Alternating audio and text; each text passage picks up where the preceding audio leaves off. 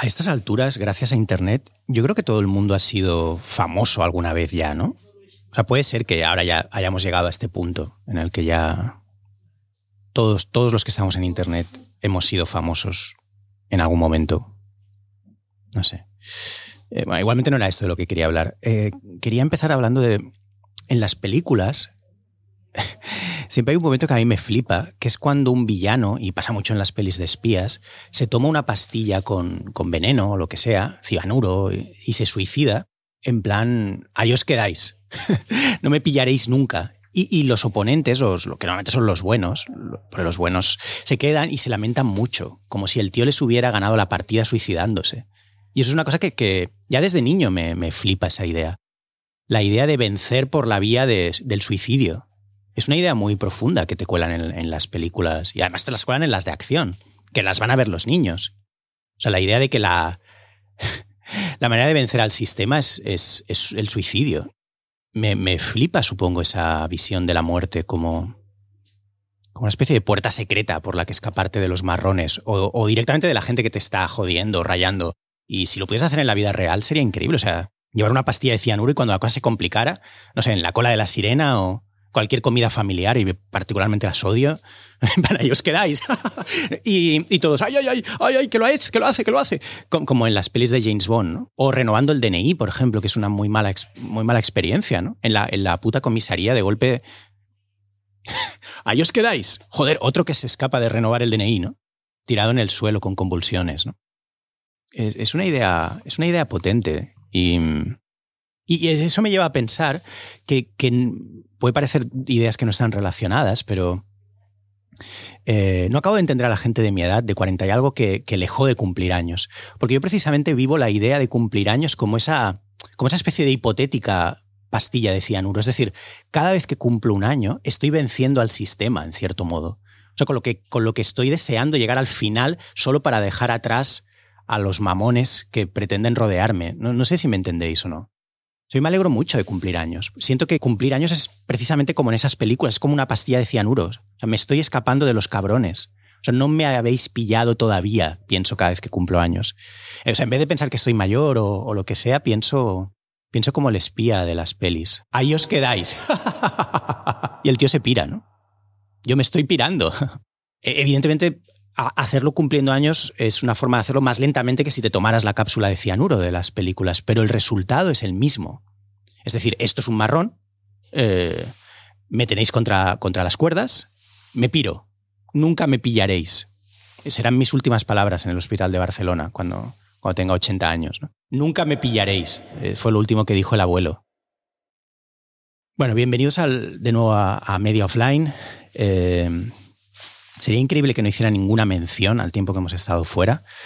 Quizá para muchos de vosotros no, os hayáis dado cuenta, pero llevábamos como varios meses, que tres meses o así, más o menos, ¿no, Sune? Más o menos, sin, sin grabar. Eh, hay que hablar de esto, evidentemente. Eh, Media Offline, eh, este podcast, ya no está en Playground. Playground ha sido vendido a una empresa latinoamericana de, alimentación. no, no, es broma. creo que la empresa es de medios. Y la verdad es que aunque hay muy buena relación con esta empresa latinoamericana que ha comprado Playground, son gente muy simpática, pero eh, tanto Sune como yo hemos decidido producirlo nosotros y hemos decidido venirnos a Albra Café. O sea, hemos decidido, ya que nos gusta tanto el café, eh, creo que los que veáis en vídeo fragmentos del podcast, podréis ver que estamos en el, en el almacén de Bracafé. Os hemos pasado de Playground al almacén de Bracafé. Estamos ahora mismo, para quien escuchéis solo audio, eh, rodeados de sacos de café con, gente tostando café eh, mientras hablamos. Y, hay un olor muy intenso a café. Eh, eh, los realizadores que están grabando en vídeo nos decían que se sentían colocados y, un poco pasados de rosca simplemente por el olor del café. Hay que estar muy agradecidos a Bracafé y muy agradecidos a, continuar con la movida, precisamente gracias a, a Café. Hay que decir que, que, sacando media offline de, de, Playground, esto que oís es como como granos de café. Lo, lo hizo, no sé si se cuela en él. son miles de granos de café eh, que probablemente están tostando y que probablemente hemos, hemos, decidido grabar a la hora a la que están tostando café. Y se oye como una especie como de torrente imparable de cientos de miles de granos de café que creo que es el acompañamiento ideal para, para mi discurso. O sea, creo que hemos, hemos tomado una muy buena decisión, eh, Sune y yo, viniéndonos al, al, centro del meollo, a la movide. O sea, nunca mejor dicho, estamos en la movide. O sea, mientras yo hablo, caen detrás de mí cientos de miles de granos de café. Gracias a Bracafé, que nos ha, acogido y nos ha permitido situarnos en... Hemos reemplazado el plató de Playground por el almacén de, café de, de Bracafé. Hay que decir que he tenido ofertas... Eh, eh, la gente más o menos ya sabía que, Playground cerraba en España y me han ofrecido muy amablemente eh, llevármelo a otros sitios. Ha habido otras, otras propuestas. Pero si he de ser sincero, no he querido ni valorarlas en profundidad. Ha sido como hemos hablado, ha habido un contacto informal, pero ahí se ha quedado. Y, insisto que creo que ha sido por mi culpa. Y la cosa es sencilla. O sea, creo que lo, he estado pensando mucho y creo que, que un podcast, en concreto este podcast medio offline, tiene que ser totalmente libre. Y, para hablar de lo que quieras y, evidentemente si tienes detrás a, no sé, a un, grupo de comunicación grande o, a quien sea, o una marca muy grande o lo que sea, no, vas a tener libertad. Eh, de hecho, ni siquiera creo que el problema principal esté en, que puedas o no puedas hablar de según qué, que también, sino en algo tan sencillo como en la forma en la que se concibe el podcast, en la que lo grabas, en la que seleccionas a los invitados. Y yo no quiero eso. Eh, fuera, de, fuera de media offline, mi vida ya consiste en reuniones muy absurdas con, con mucha gente extraña y, y, no le veo el sentido a que, a que un podcast esté sujeto a la misma lógica. Quiero hacerlo en completa libertad. Eh, dicho esto, si en algún punto aparece alguien con quien me entienda, eh, podemos hacer otro podcast, pero no será este podcast. Este podcast es media offline y así ha de ser, así se ha de grabar, en este caso en, en Bracafé, en, en el almacén de Bracafé. Otra cosa que, he valorado es el, cambio de nombre. Eh, Sune, eh, el, sonidista de Media Offline, ya, ya sabéis quién es. Eh, siempre digo, ponme hielo, Sune. bueno, pues él era de la opinión de que el cambio podía ser una buena ocasión de ponerle otro nombre, pero de momento no, no quiero hacerlo. lo que sí es importante dejar claro es que a partir de ahora Media Offline se publica en canales de audio nuevos que hemos creado nosotros, donde hemos reposteado los episodios antiguos y donde iremos publicando los nuevos. Mi esperanza es que el canal antiguo de, Playground caduque, desaparezca, la empresa latinoamericana de alimentación que se ha quedado con todos esos contenidos se desvanezca, porque diga, no nos hace falta, nosotros producimos cereales, no producimos contenidos online, pero hasta entonces es importante que recordéis que Media Offline está ahora en un sitio nuevo, no lo vayáis a buscar donde antes, te tienes que suscribir a los nuevos canales, no a los canales viejos, parezco un youtuber, pero no, no, me importa. Eh, en los canales viejos no va a haber nada nuevo, ¿vale? Y dicho esto, cuando ya llevo 15 minutos hablando, empezamos de verdad eh, Media Offline. Empieza Media Offline, el nuevo Media Offline, eh, un podcast de, de Carlo Padial, tu mejor amigo, online y offline. Vamos con la, con la entrada de Media Offline. Media Offline. Media Offline. Con Carlo Padial. Media Offline. Carlo Padial, tu mejor amigo online y offline.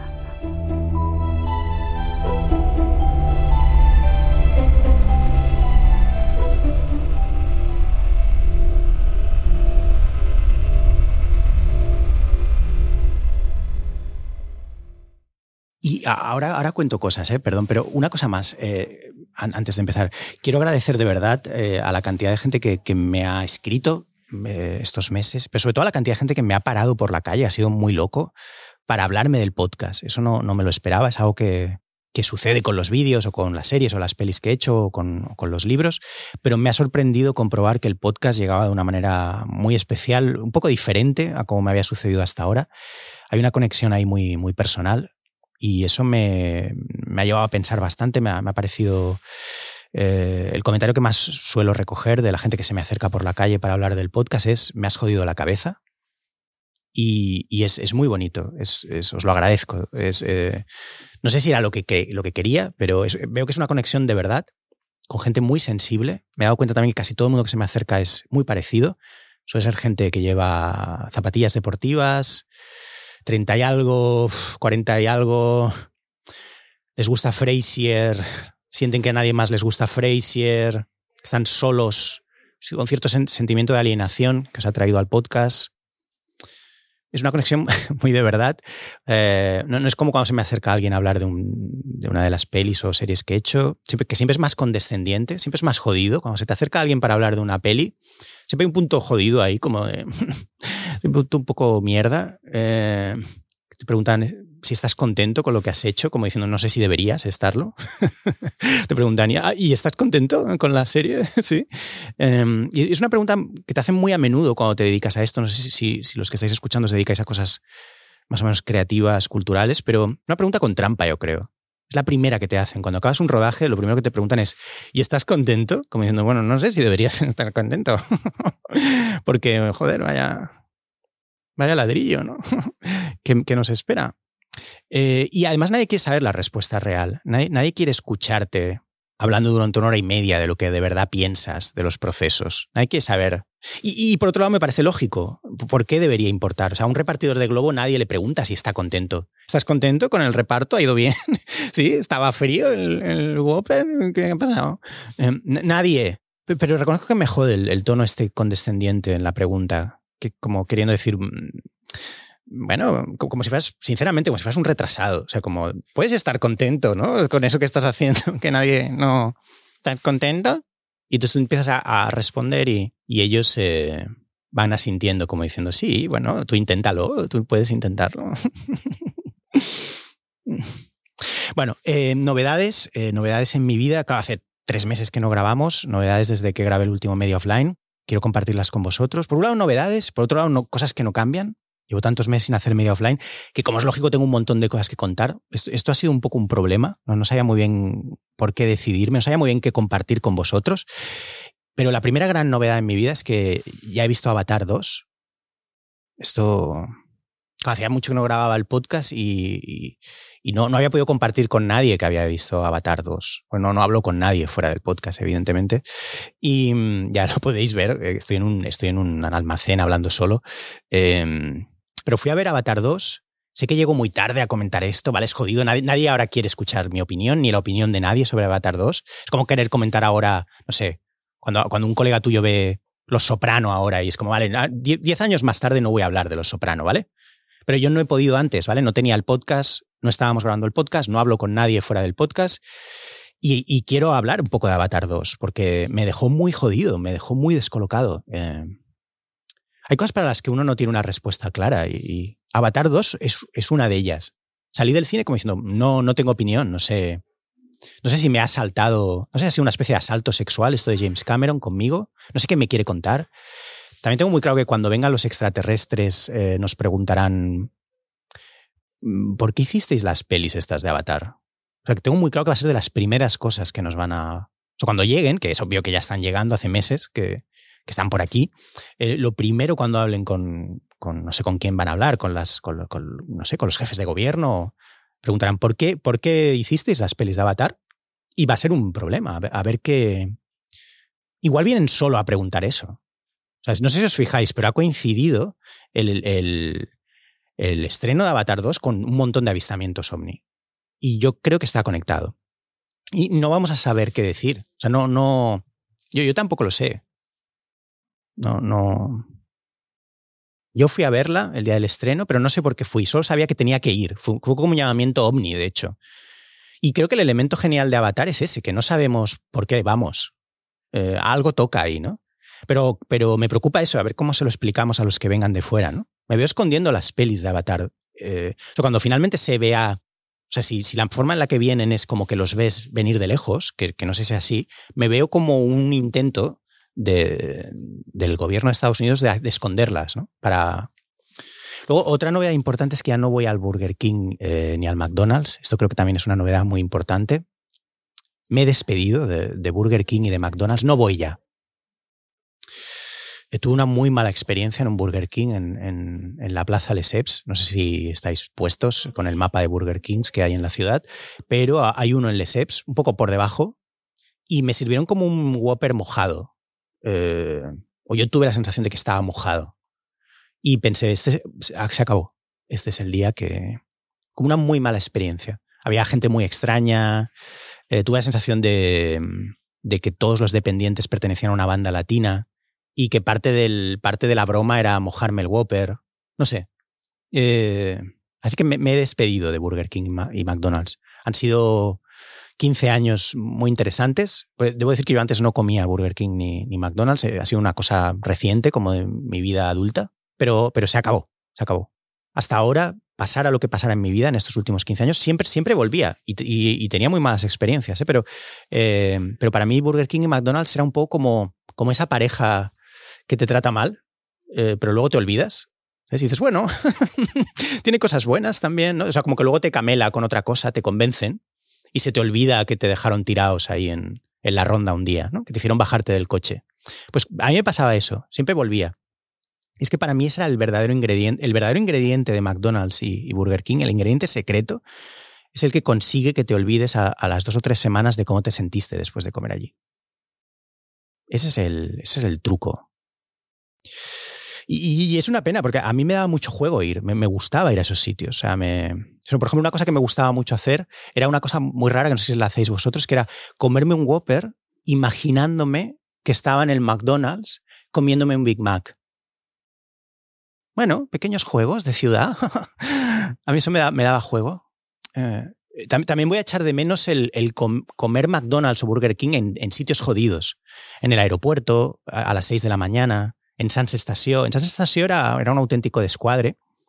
Comerte un Big Mac en la estación de Sans, a un par de metros de una papalera rebosante de condones, por ejemplo, eh, o rodeado de locos que parecen pervertidos, homeless zombies también.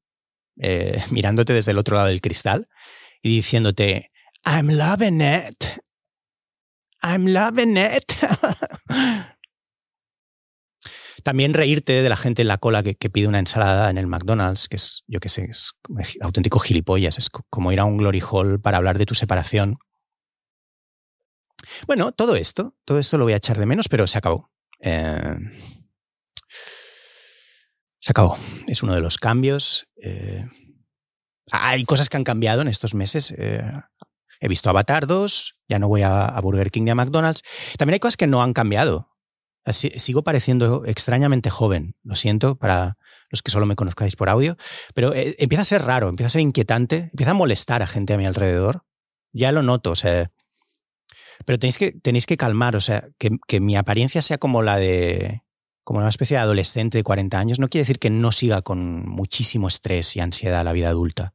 lo que pasa es que yo lo expreso de manera diferente, ¿vale? No, pero, pero tengo muy, problemas muy graves. O a veces, por ejemplo, no, me atrevo a hacer cosas muy sencillas, yo qué sé. O sea, la mera idea de ir a una cafetería, por ejemplo, a la que no he ido nunca, hace que me hunda. Y es ansiedad. Eh, o, hay días que simplemente estoy en un loop raro y no puedo salir de él. No puedo ir a comer con alguien, no puedo ir a una reunión. Eh, no puedo abrir el Final Cut, no sé por qué, pero hay como una resistencia a hacer, por ejemplo. Y es estrés puro, es... Eh, o sea que no, os preocupéis, eh, quizá no, no, envejezco ahora mismo, pero estoy jodido. O sea. También el estrés hace que le dé importancia a cosas que no la tienen, como por ejemplo las bolsas de plástico. Mm, en el último año he pensado mucho en bolsas de plástico y mm, creo que es un signo de estrés, es un signo también de hacerse mayor. Creo que a medida que te haces mayor, las bolsas de plástico adquieren una gran importancia en tu vida. Esto lo he visto en más gente mayor. Y, claro, es, potente porque, eh, bueno, vosotros no tenéis por qué saberlo, pero ha habido una crisis, al menos en mi zona, con las bolsas de plástico en los supermercados. Tal vez por la inflación, tal vez ha pasado en todos los supers. Pero en el Condis al que yo voy, por ejemplo, que está en Riera de Casolas, en Carrer Riera de Casolas, que era la antigua príncipe de Asturias, pero ahora, ahora ya estamos borrando los últimos rastros de la monarquía y, y le, ponemos nombres absurdos a las calles con tal de, borrar a, cosa que me parece perfecto. Y creo que entiendo que le hemos puesto Riera de Casolas a la calle por, porque un montón de gente tocó las casolas durante el proceso. Y se tocó tanto y tan bien que, bueno, que es como un poco tipo Nueva Orleans, ¿no? Que le ponen nombres a la gente de músicos de jazz.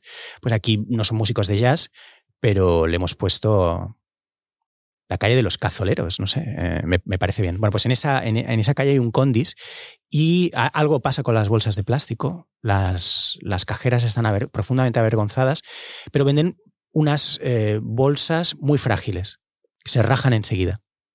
O sea, pues se rajan en el momento en que te las dan ellas. Que eso es, flipante. O sea, pides dos bolsas, eh, hacen el gesto de dártelas y de, como de extenderlas, hacen lo de... Y ahí ya se ha roto la bolsa. y te las cobran, o sea, te las cobran al precio normal pero ya rajadas. Y esto, claro, genera como, como un gran estrés, ¿no? O sea, la gente empieza a decir como, hombre, y, hay, una escenas muy absurdas en, la puerta del Condis, ¿no? O sea, de gente como solo sosteniendo unas asas, ¿no? Y no hay nada por debajo. O sea, el fuet, los paquetes, eh, las latas de atún, todo por el suelo, ¿no? Y la gente llevándose las manos a la cabeza, las eh, cajeras profundamente avergonzadas, pero cuando te acercas a, pedir explicaciones te dicen no podemos hacer otras cosas. Otra cosa, no podemos hacer otra cosa. Estas son las bolsas que nos dan. Tenemos que agotar este stock de bolsas rajadas antes de poder daros nuevas bolsas. Bueno, eh, a mí me parece inadmisible, pero claro, no, no, no tienes a, con quién quejarte porque, porque las cajeras son las primeras perjudicadas, yo diría, incluso más que los, que los clientes, porque, porque están todo el día recibiendo quejas y ellas no tienen la culpa. Es un, problemón. Es un problemón porque obviamente yo no tengo la cabeza lo suficientemente bien amueblada como para llevarme bolsas de casa. O sea, eso no es una cosa que yo voy a hacer. No voy a ir con una puta bolsa azul de estas del IKEA. las, las, que venden son las azules, ¿no? No las amarillas. Las amarillas son las que robas.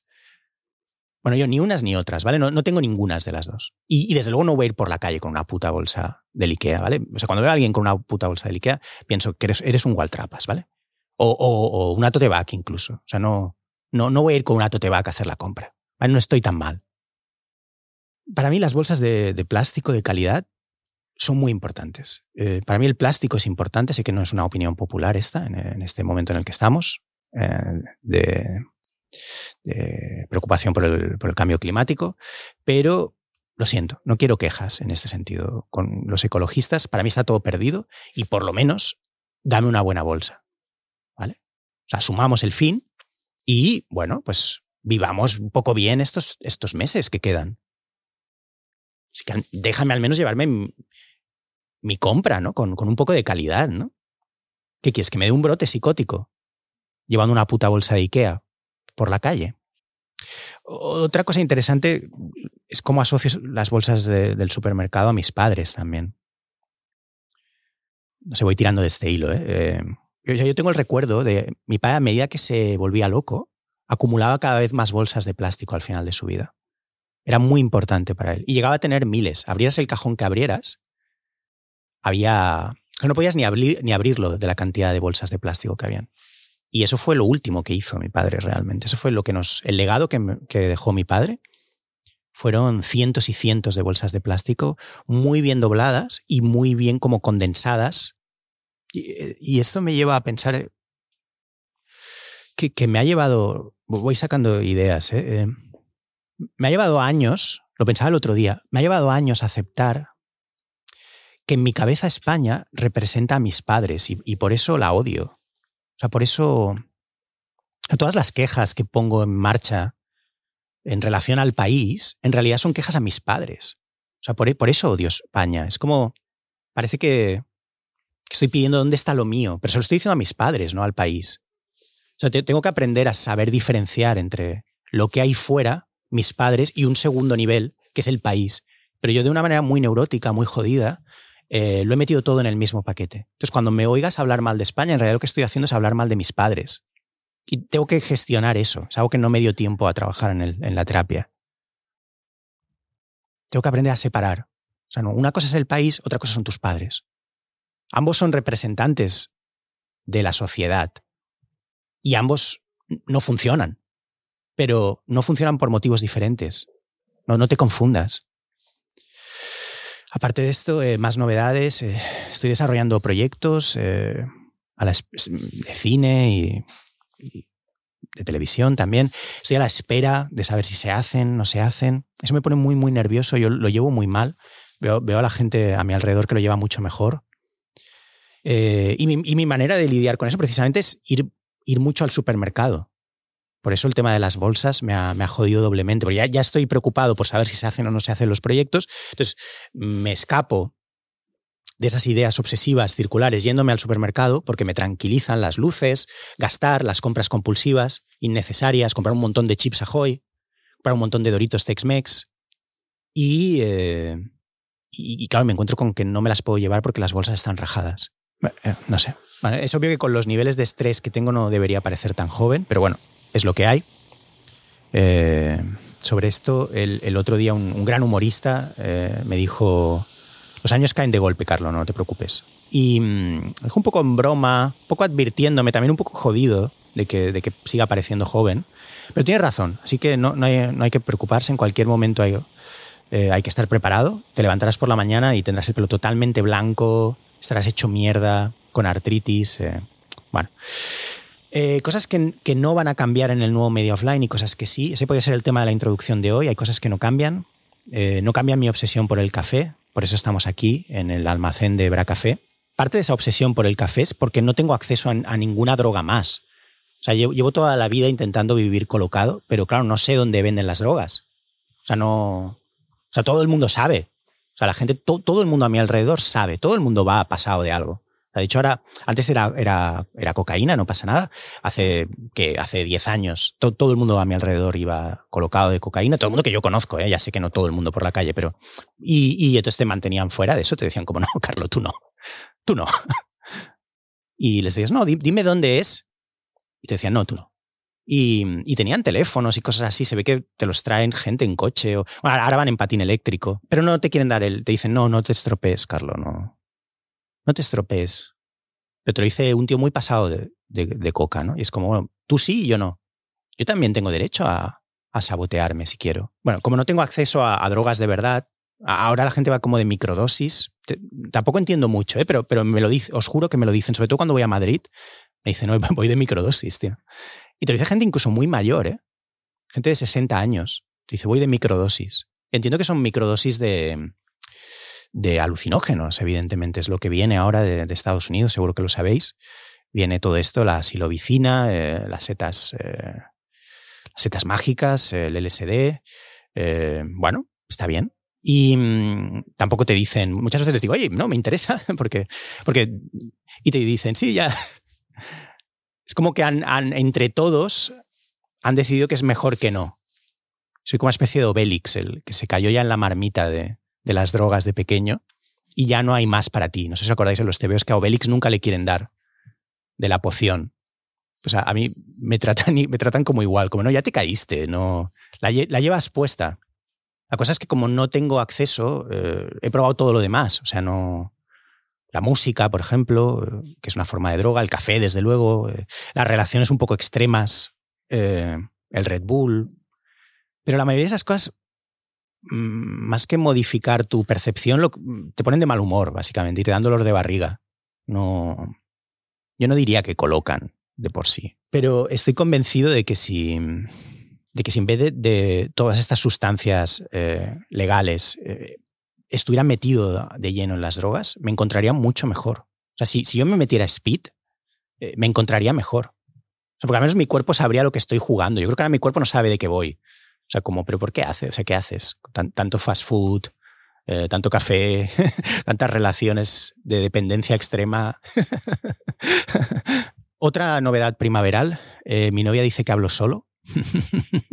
Novedades. Eh, no sé si es porque tengo un podcast y ahora ya como no, no soy capaz de distinguir entre cuándo estoy grabando y cuándo no, pero por lo visto hace poco íbamos en el autobús y, y ella me iba mirando todo el trayecto pálida, como asustada, yo, pensaba que había un viejo metiéndole mano o que le estaban robando o algo así. Estábamos cada uno en un extremo del autobús o que había perdido a un niño, cosa poco probable, porque nadie quiere secuestrar a un niño en 2023. Pero al bajar, ¿no? Al bajar me dijo, le dije que qué pasaba y me dijo eh, que me había pasado todo el trayecto en autobús hablando solo yo. Una conversación muy animada, por cierto. O sea, con alguien que no estaba allí. Era yo solo. Será yo solo como...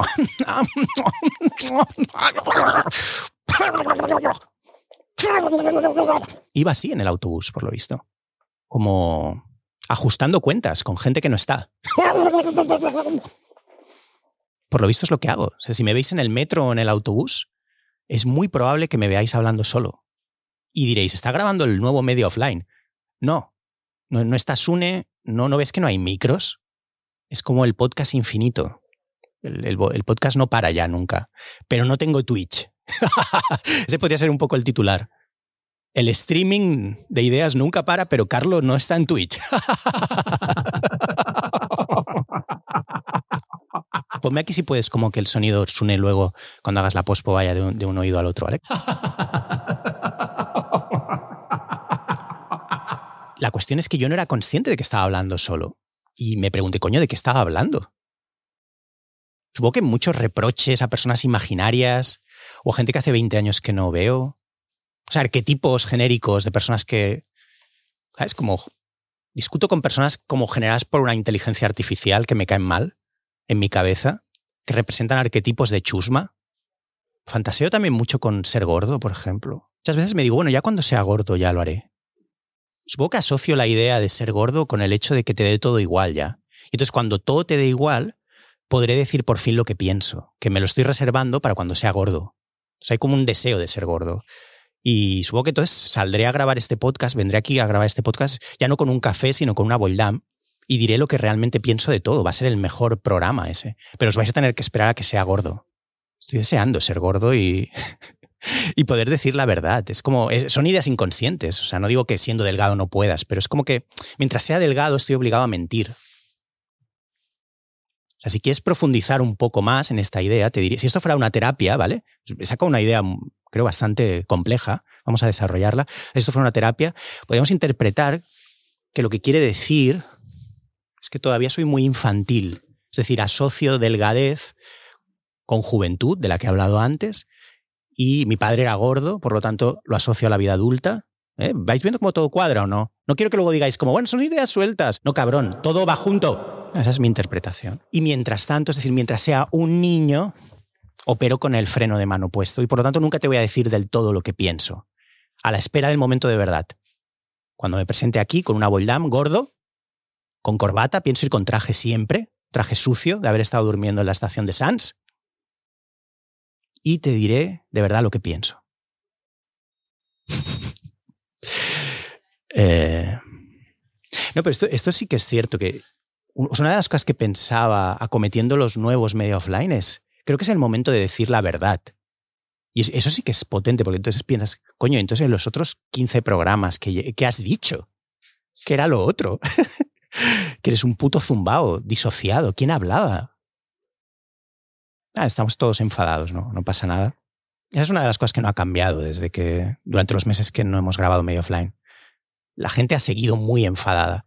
Y, y no va a cambiar. Es, es una forma de mercado estar enfadado. O sea, la ansiedad, el enfado, es parte del asunto. O sea, cuanto más enfadado, más consumes, más series de mierda ves porque más estresado estás, a más plataformas estás suscrito, más vacaciones, eh, más compras compulsivas, ya sabéis, las compras compulsivas de las que os hablé el otro día, las que se producen especialmente a partir de las 7, te metes en una tienda a última hora, en un centro game, y vas tan jodido que, le compras a tu hijo el último juego de Mario, pero tu hijo no te lo ha pedido, y luego culpas a tu hijo. ¿Pero qué te piensas? Me acabo de gastar 60 euros en esto. Pero, pero has sido tú. Eres tú que estás jodido, cabrón. Deja de culpar a tu hijo. No culpes a Mario de esto. El otro día, ahora, ahora estaba pensando, un momento más íntimo, me acerco al micro. Eh, el otro día estaba en la puerta del cole. Estaba esperando a que saliera mi hijo y oía a dos madres diciendo, me ha agradado la película, me ha agradado. Y pensé, ah, mira, hablan de cine. Nunca hablan de cine, siempre están hablando de mierdas prácticas. ¿vale? La, la gente solo habla como de cosas prácticas que han hecho, hicieron o harán. Como, sí, la ronda, la ronda està, ara no hi ha gent la ronda, però si vas en 10 hi haurà gent a la ronda. No, si ara agafes les, si agafes ara el viatge de l'Eurodisc, no, si l'agafes d'aquí dos meses, hi ha un grup de Facebook que si et fiques, és el grup de Facebook de gent de Barcelona que va a l'Eurodisc. Entonces, en estas, en estas conversaciones nunca escucho, pero de golpe... Eh, flipé, o sea, ¿de qué película, qué estarán hablando? Pensé, en mi ingenuidad pensé, oh, igual tienen filming. y, y, y, y, me puse a escucharlas no, no les veía las caras, ¿vale? Solo oía muy claramente las voces. Y dijeron como, ¿dónde estaba bien la película? Y, y decían también, ¿sabes por qué estaba bien? Porque, porque era muy plain. Os juro que dijeron eso. Era muy plain era muy plain y, y, no había res ni woke. Os juro que decían eso. O sea, era flipante. Y digo, ¿de qué puta peli estaban? Y hablaban de, de, de, la peli de Mario. Mi teoría a todo esto es que creo que no nos ha gustado seguir después del fin del mundo. O sea, ya, ya se planteó el fin del mundo, ya sucedió. Trump, el COVID, pero hemos tenido que seguir. Y creo que es esa, eso nos ha dejado fuera de juego. Era como, pues pusimos un final, pero esto como en una serie muy mala tiene tres temporadas más. Ya, nadie habla del COVID. Eh, esto, no, esto es otra de las cosas que no, que no ha cambiado. Nadie, nadie quiere hablar del COVID ya en el último año. Eh, tampoco ya nadie habla de los TED Talks. Esto lo pensaba el otro día. ¿Os habéis dado cuenta? ¿no? Ya nadie, antes, ya nadie los comparte. Eh, no, tiene nada que ver con lo que estaba hablando, pero me acabo de acordar ahora. ¿Qué ha pasado ahí? O una cosa como. Siempre había como el Como el típico pesado, como enviándote un puto TED Talk por, por WhatsApp. Ya, ya, nadie quiere saber nada de los TED Talks. ¿Qué ha, qué ha pasado ahí? Ha habido un agotamiento como, como muy grave de, de repente, ¿no? Ha habido una saturación. No, no más TED Talks. Curioso esto. No, pero, pero tampoco nadie quiere hablar del COVID. Y lo que supongo que menos debe querer alguien es un TED Talk con alguien hablando del COVID. No, pero el COVID ha quedado atrás fin del mundo ha sucedido, todo ha continuado. El, otro día, por ejemplo, fui al médico con mi hija, tenía tos, mocos, y, le dije, que es COVID? Y al, y me di, COVID. y el tío se rió. Coño, no creo que sea una pregunta tan loca, ¿no? y es más, me dijo, pot ser tot menys COVID. me dijo, abans pot ser que la teva filla agafi el monkeypox que el COVID.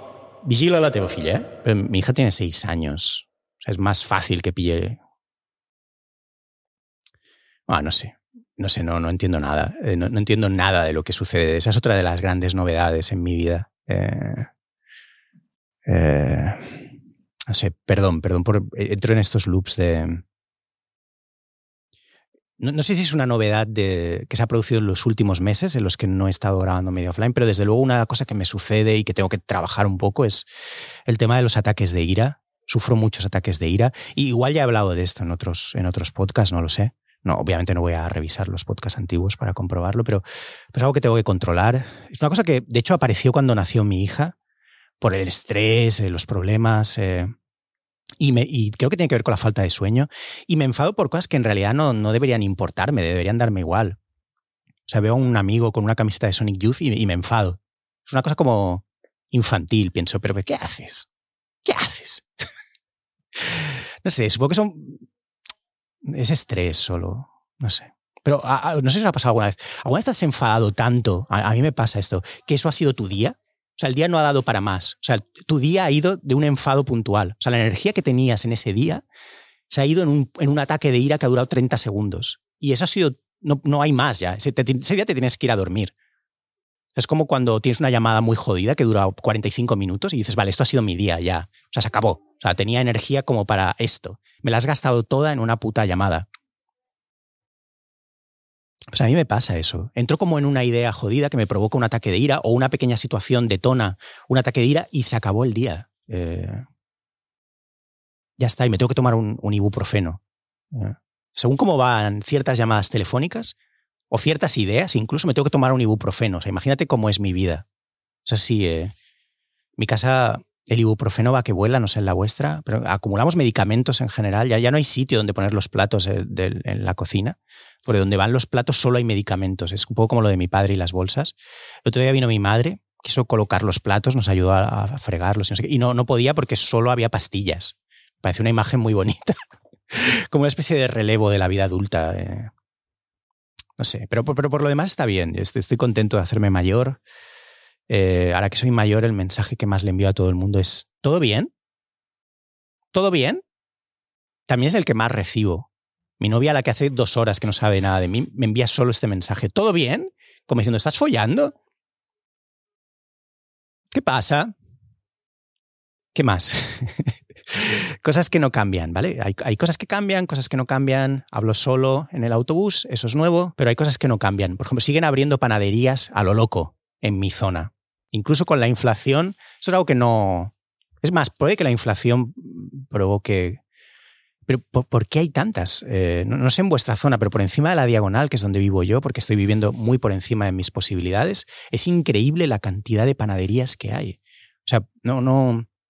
¿Por qué nos están dando tanto pan? Yo creo que debería ser la pregunta. En, los cuentos tradicionales, estos en los cuentos de los hermanos Grimm, de los hermanos Grimm, si te daban mucho pan, era porque estabas bajo el dominio de una bruja eh, y te iban tarde o temprano a echar al caldero. Pero también están abriendo, que eso ya no sé cómo interpretarlo, muchas tiendas de empanadas argentinas. Eso es, sospechoso. Creo que igual ya he hablado de esto, pero da igual. Siguen abriéndolas. Y, no conozco a nadie que le gusten las empanadas argentinas. O sea, de hecho son asquerosas, no pasa nada. Es como una comida como de poco de marraneo, de salir del Apolo. Yo, yo no salgo del Apolo, ¿eh? hace más de 20 años y hace 20 años tampoco iba al Apolo, nunca me gustó eso, pero entiendo que era como, hey, un shawarma, bueno, antes un shawarma, ahora, no sé, e, es como cuando empezaron a abrir a lo loco tiendas de yogur helado y luego las cerraron también sin mediar explicación. Vale, fue como esto viene y se va. Supongo que va como con mafias que vienen y se van también. Cuando las detienen, cierran todas las tiendas. Todas las tiendas. O tiendas de una determinada cadena que, que claramente no se corresponde con la, la, oferta, no se corresponde con la demanda.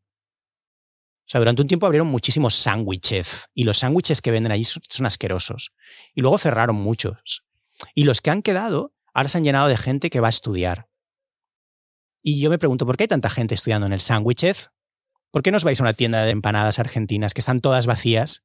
El Sándwichez es como la autónoma. Si pasas por delante, está lleno de estudiantes.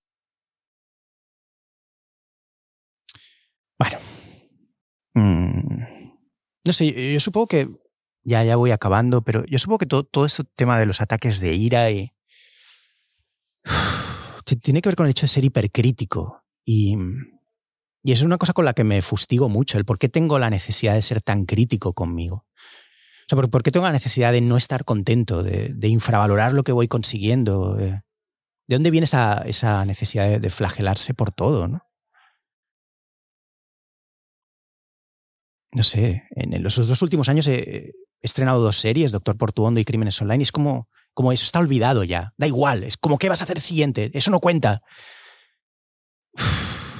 no sé, es horrible. Es como que para sobrevivir a, la familia de la que vengo, tuve que montar como una especie de, coraza horrible y, ahora esto ya no hay quien lo controle, es asfixiante. No sé, me, gustaría vivir de una manera más relajada. ¿eh? Pero, pero no ha habido otra. O sea, yo creo que nuestras las personalidades no son más que eso. Son corazas que montamos para, para defender lo poco que queda del, del, niño. No sé. La, psicóloga de mi hijo eh, me dijo hace poco que, tanto mi novia como yo teníamos fantasmas de guardería.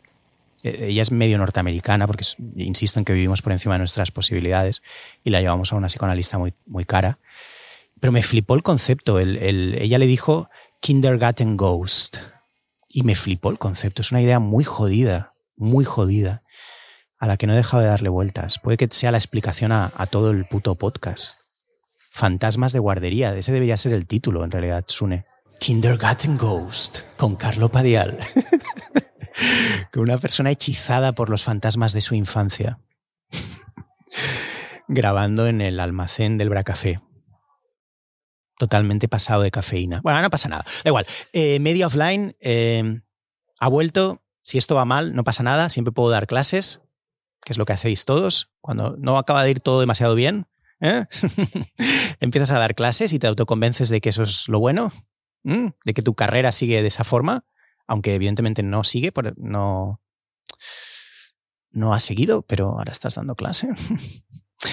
Y hoy tenemos un, invitado muy especial. Eh, esto siempre lo digo, es como un cliché de, presentador malo, pero nunca traigo a nadie que no quiera traer, evidentemente. Él es, Berto Romero. Ya sé que dije que no iba a traer a, personas muy famosas, pero, pero, esto es lo bonito de, un podcast, por eso lo, lo, quiero producir yo, porque puedes contradecirte alegremente te puedes contradecir alegremente y no pasa nada. O sea, no, esto no es un puto programa de televisión, no es un talk show. Que una vez dices algo, esto ya forma parte, ¿vale? De la esencia del formato y no puedes echarte atrás. No, no, no. Aquí esto da igual. Eh, aquí esto podemos contradecirnos, esto puede durar lo que yo quiera, puedes hablar de lo que quieras, puedes traer a quien quieras. Dije, no hay famosos, pues toma, un famoso. Hoy tenemos a Alberto Romero, es uno de mis mejores amigos, eh, yo lo considero así. Eh, es muy difícil hacer amigos a partir de cierta edad y sin embargo creo que lo hemos conseguido. somos muy amigos. Es gracias a él. Él es una persona extraordinaria. Yo eh, siento que le debo mucho. A él no le gusta que, que, lo diga esto, pero es la verdad. Yo soy muy consciente de que sin él no, nunca hubiera podido hacer una peli tan arriesgada como fue algo muy gordo. Eh, la tenéis en Netflix si no la habéis visto. Es una película dirigida por mí, protagonizada por Berto. Tampoco nunca, creo que nunca hubiera conseguido estar en el leitmotiv, lo cual fue una maravilla, fue un honor. Y, no sé, y por el camino de todo esto, eh, creo que hemos labrado una amistad muy bonita. Yo lo considero uno de mis tres, cuatro amigos, ¿no? No creo que tenga más amigos, amigos de verdad. Y quizás el único que, que, que he conseguido o sea, la única amistad que he conseguido generar en la edad adulta, eso es una cosa que me gustaría hablar con él. Eh, hasta qué punto esto es normal. Y la otra cosa de la que quería hablar con él es, eh, quería hablar con él de sushi. Quería hablar con él de sushi. Sabéis que siempre intento encontrar como un ángulo raro, no raro, sino peculiar, ¿vale? No, no quiero hacer una entrevista genérica, no quiero como, explícame cómo, eh, estas entrevistas como de, consagrado, de tipo, tipo Mercedes Milá, que es el género la mayoría de entrevistas en España suceden en este ámbito muy jodido que estableció Mercedes Milá, Jesús Hermida, Gabilondo, eh, Luis del Olmo, como de, de consagrado a consagrado. Cuéntamelo, cuéntamelo. Y, son muy abstractas, nunca hablan de nada, están encantados de haberse conocido el uno y el otro, mm, acaban hablando invariablemente de la transición. Eh, no, no, no, no. Yo, yo intento encontrar un ángulo si trajera a Joaquín Reyes, ya lo dije en otro programa, que, puede que venga, ahora dentro de esta contradicción permanente, eh, hablaríamos seguro de literatura rusa con Joaquín. Y con, con Berto tengo que hablar de sushi. De sushi, de sushi insípido. Hemos, Berto y yo hemos comido mucho sushi insípido juntos. Mucho sushi que parecían chuches, que es el, sushi que más se estila en Barcelona. Sushi muy caro, eh, que parecen chuches para mayores, para gente que no sabe muy bien a dónde va. Y, de eso quiero hablar, eh, de, la cantidad de sushi insípido que, hemos comido él y yo y ver dónde nos lleva eso. Y vamos ya con el invitado, Berto Romero. Bienvenidos a, Media Offline. Eh, si estás fuera, si estás offline, este es tu podcast. No te preocupes, todos lo estamos ya, todos estamos off, offline y, y online también. Así que bienvenido, bienvenido otra vez a Media offline. Media offline. Media offline. Con Carlo Padial. Tu mejor amigo online y offline.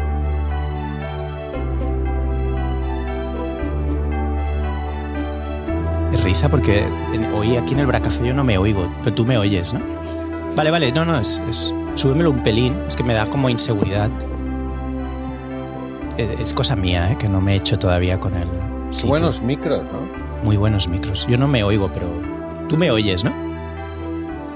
¿Tú te oyes? ¿Tú que sabes mucho más que yo? Sí, sí, sí. sí? Ah, pues no, igual soy yo que estoy perdiendo audición a marchas forzadas. No, igual soy yo, es ¿eh, una. Vale, vale.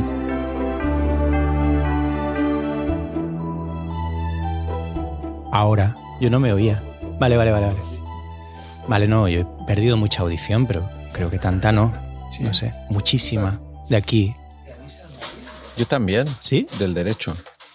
Ah, yo también. Sí, sí, yo siempre empiezo una llamada con, con el derecho y me lo tengo que cambiar inmediatamente porque noto que este está jodido. Sí, al punto de, no sé si te pasa a ti, pero de que si me pongo a dormir tapándome este oído. Totalmente. podrían entrar a robar y yo no me enteraría. No, tanto no, pero sí que es verdad que cuando me doy la vuelta de repente empiezo a escuchar mucho más. Ya. Sí. Ya, ya. ¿Y yo lo atribuyo, a mirarte? No, yo lo atribuyo a que, de pequeño tuve muchas infecciones de oído. Pero es mi, es mi diagnóstico. Pero no vas. no, no, he ido a hacerlo, no. Ya. Yo, mi padre era súper sordo. Mi padre era súper sordo y por la noche se. igual ya te lo he contado, pero se ponía la ser a, a toda hostia. Sí. Y dormía toda la noche con la ser, pero a un volumen flipante, que yo creo que es lo que le acabo de volver loco. Es posible. Y, a mí me da miedo ir por el mismo camino porque yo estoy, estoy empezando a hacer eso. Porque como hacen tanto ruido en casa, mi familia, me pongo los que, los que, estos que capan el sonido, los de, Los, los, AirPods. Y entonces es flipante. pero temo que o sea, a, veces estoy durmiendo solo con, con el con el, el sonido capado, pero no estoy escuchando nada. Ya. ¿Y no, no hay reproches? Ah, Sí, hombre, claro, siempre, siempre hay reproches. Pero, siempre, siempre. Pero temo que, que lo que me esté introduciendo en el cerebro sea un, algún tipo de sonido, un sonido que anula el sonido o algo así. Yo creo que es una forma de, de irte desconectando del mundo. Mi padre lo hizo así. O sea, mi padre a medida que, que se... Mi padre, bueno, ya lo sabes, pero mi padre trabaja en un banco, se tiró por las escaleras, eh, según él simuló un accidente para librarse de tener que trabajar, pero yo creo que en realidad se estaba volviendo loco y encontró esa coartada. Y dijo, he vencido al sistema, pero no, no estoy seguro de que fuera eso. Y ya yo solo estaba en casa, rompiendo como facturas y Wow. era muy, yo tengo el recuerdo muy, muy vivo de mi padre, muy ansioso, pero un- un- yo ser muy pequeño no saber qué era la ansiedad, y mi padre por cómo fumaba, por cómo hace como un, Sí, sí. era un cigarro tras otro, y una ocupación suya era estar con las persianas bajadas, escuchando la radio y rompiendo las facturas en trozos muy pequeños que luego íbamos a dar un paseo él y yo eh, para tirarlas en diferentes containers. Y era la sangre, ¿eh? La, Sí, la- la escena. Eso, eso es un poco la relación con mi padre. Y la radio y el sonido ocupaba un factor muy importante. Mi padre se fue yendo progresivamente. Y en su caso, el, el ese irse yendo por la vía del sonido, la sordera, el- el- la figura que se aleja, venía muy de la mano de la SER y de- del PSOE. Es decir, en, en paralelo a eso, quizá por el machaque ¿no? radiofónico Claro. de las tertulias políticas y demás, sí, mi padre se fue volviendo un psicótico del PSOE Wow. Y ya lo per- se perdió del todo, claramente. Entonces a, entonces, a medida que yo he ido notando que perdía eh, audición, he pensado, ya viene esto, ¿no? Ya se acerca Ya el, viene el PSOE, ¿no? ya viene el PSOE. Claro, en nuestro caso, yo no sé en el tuyo qué es lo que, que escuchas, pero, No, en mi- claro, en mi caso son podcasts. pero ¿de qué tipo? Para dormir escucho podcast. No quiero dar el nombre del podcast Puedes porque, decirlo, porque es maravilloso. Ya, pero es que no. Ah, bueno, si no te gusta, no, pero no, pero. está muy bien hablar bien de gente. Sí, yo escucho unos que, que me van muy. Es que no quiero que. No, claro, no lo digas, los uso para digas. dormir porque no, me, no Vale, necesito no tener digas. mucha atención con ellos. Sí, escucho unos sobre Star Wars que hablan de. Hablan de Star Wars a, a tope y, y sobre todo los que me van muy bien son unos que reseñan series que no estoy viendo, series de animación. De Bad Batch, hay uno que se llama La fragua de Beskar, El puesto de Nima. O sea, reseñas muy detalladas de cosas que Entonces, nunca vas a ver. Yo no, lo- yo no lo estoy viendo, a veces sí, por ejemplo, Mandaloriano lo estoy viendo, pero lo que me gusta es que me estén hablando de cosas que no, que no voy a ver. Eso te relaja, claro. Y entonces me relaja y están discutiendo sobre, pues, se ha representado este personaje que en las novelas estaba muy bien, en los cómics tal, y entonces eso a veces me... Pero no es ninguna tontería, ¿eh? El- el- hay la teoría de que el auge del podcast coincide con el auge de la ansiedad. No, no es ninguna tontería. Y de que, por ejemplo, los podcasts americanos que tienen más éxito, eh, Rogan, sin ir más, eh, parte de su éxito es que no habla de nada. Claro. Es decir, es la cualidad que tiene este hombre, más allá de la gente eh, claramente rápidamente lo identifica con una cuestión ideológica, como que, que es, creo que es un caso más complejo, creo que no te lo puedes ventilar tan fácilmente como decir como es un palurdo peligroso y tal, creo que es una cosa más, más interesante, pero más allá de eso da igual, el- el- la clave de su éxito, si escuchas el podcast, es el arte de este tipo de no hablar nunca de nada. De hecho, a veces puede llegar a ser frustrante, si lleva a alguien interesante, no va a hablar de lo que hacen normalmente, o hablarán cinco minutos en una conversación de tres horas y media.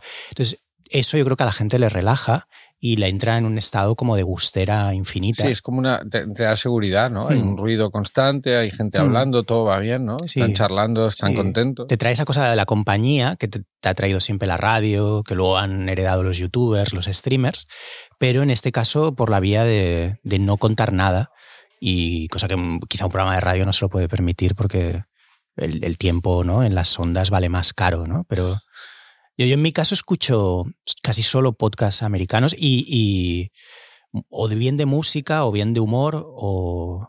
Y Desiree, mi novia, me recrimina el que me, el que me aíslo por la vía de los podcasts. Y es cierto. O sea, yo a las siete y media lo que toca es eh, una copa de Blanc Pescador Y que- podcast. y podcast. Y podcast a y llegar hasta las nueve y pico. Lista de reproducción y Black Pesca. Sí, y entonces siempre en algún punto Desiree emplea la táctica como de irme, esta cosa de ir hablando desde diferentes habitaciones, comprobar que no estoy escuchando. como el chiste de Eugenio de la sordera, ¿no? Va viendo a ver en qué punto la escuchas.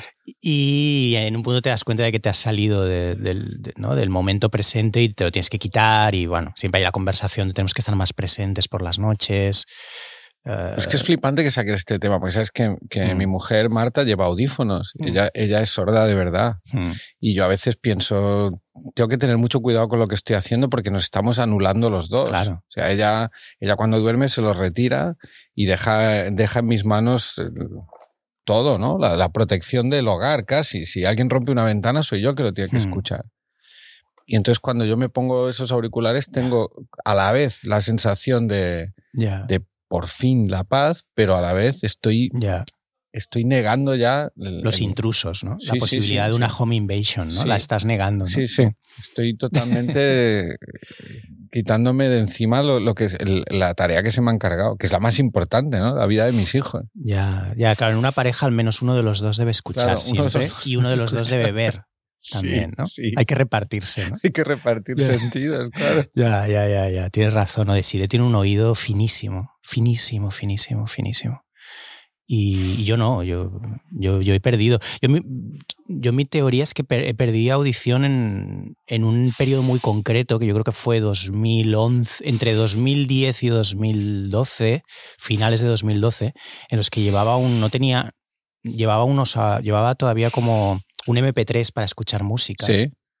Puede que no llegara a 2012, pero sí desde luego 2010, 2010-2011, muy malo de Sony, con unos auriculares muy petados, donde me ponía rap a toda hostia. Y me recuerdo perfectamente yendo en Rudalías, destruyéndome el sonido, eh, o sea, como un plan, es increíble lo alto que lo puedo llegar a poner.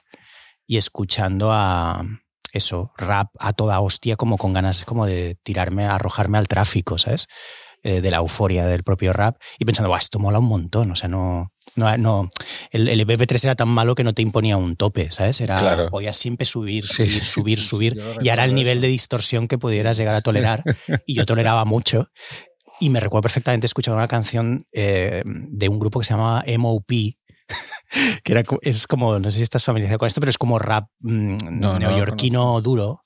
No, no era gangsta rap, no era, no era que el gangsta rap al final es funk encubierto. No, esto era costa este, Nueva York, dureza, el sonido de los trenes eh, pasándote por encima y, y, era el grupo MOP que es de los más duros con una canción que se llama Ante-Up, Ante-Up que es muy dura. Es una canción como que es, es, como la canción de antes de entrar. Esa era tu favorita. Esa era mi favorita. ¿no? Claro. Entonces me la ponían en el MP3 y y y, y, ahí me jodí el, el oído derecho, seguro. Joder, qué interesante que hayas sacado este tema, porque es que de repente me estoy dando cuenta de que tengo una relación con, con, con eso. Yo, de los recuerdos más vivos que tengo de mis padres, son sus mesitas de noche y sus aparatos para, para, para eliminar el sonido por la noche. Recuerdo muy claramente, mi madre tenía un auricular que era blanco, que era previo a los auriculares, que estaba pensado ya directamente para por la noche, solo se ponía uno en el oído que le quedaba que le quedaba libre, el otro en la almohada, y mi padre empezó por ahí y fue como evolucionando, y luego ya tenía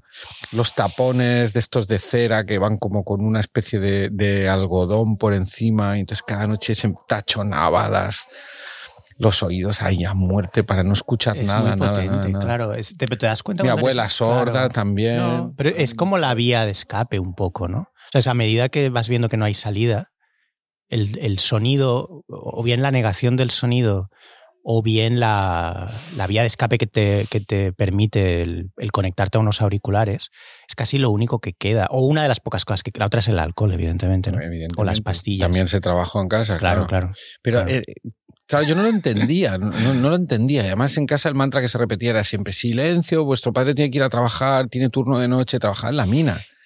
Y, y pensaba, qué ridículos son, porque como que de niños todo lo contrario, cuanto más ruido, mejor, más ruido, más vida, más escuchas, más gritas, etcétera, etcétera. Y ahora, claro, yo lo estoy viviendo en el otro lado y, y entiendo muchísimo. Ya. A mí me han dado la vida los AirPods Claro, con cancelación también. de ruido. Y me han dicho que los nuevos cancelan mucho más. Qué guay. Me han dicho que los nuevos son flipantes. O sea, que ya es una cosa ya de casi de como meterte en la pirámide a pasar Qué la bueno, noche. Qué bueno. Y me da un poco de miedo comprarlos porque sé que es, es un paso más. No, pero es potente. Porque además el nombre es, es cancelación. Ya. Es cancelación de ruido. O sea, van, van a las claras también es cancelación, o sea, es una forma de autocancelación, o sea, como de salir, sácame de aquí, ¿no? También mm, tiene algo de, tiene ese valor. Totalmente. es potente, es potente en general darte cuenta de, y esto es una cosa que he pensado mucho, y a raíz de que se muriera mi padre en 2021, creo que fue, en, está bien que no me acuerde, pero creo que yo fue. no me acuerdo tampoco, ¿eh? Creo que hecho, fue ha, sido el aniversario, hace, es el, el día de, el 24 de abril, el día después de San Jordi. ¿Pero sabes el año? 2012. Vale, ves, pero tú te acuerdas. Pero tengo que pensar como en... Pero lo he tenido que... Lo sé porque hace poco que ha pasado San Jordi y me lo recordó mi mujer. dijo, oye, hoy es el aniversario, pero no, no, no lo tengo muy claro. Y es muy triste pero tengo que pensar como en otra cosa más importante para mí, como cuando se estrenó Por tu hondo en filming. Vale, pues fue entonces, cuando se murió mi padre, eh, porque estaba muy ocupado con eso y de hecho fue como, joder, papá, yo lo recuerdo ni siquiera también por eso, estaba, estaba de las pocas veces que he firmado un libro en San Jordi.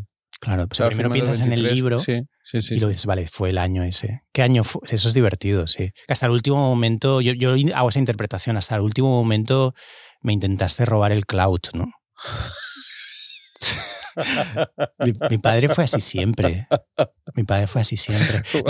De hecho, les tuve que, les tuve que empezar a no decir que hacía cosas porque venían a saboteármelos. Yo cuando presento mi primer libro, Dinero Gratis, tuve la pésima idea, no sé si tú, Carlos, está aquí Carlos de Diego con nosotros.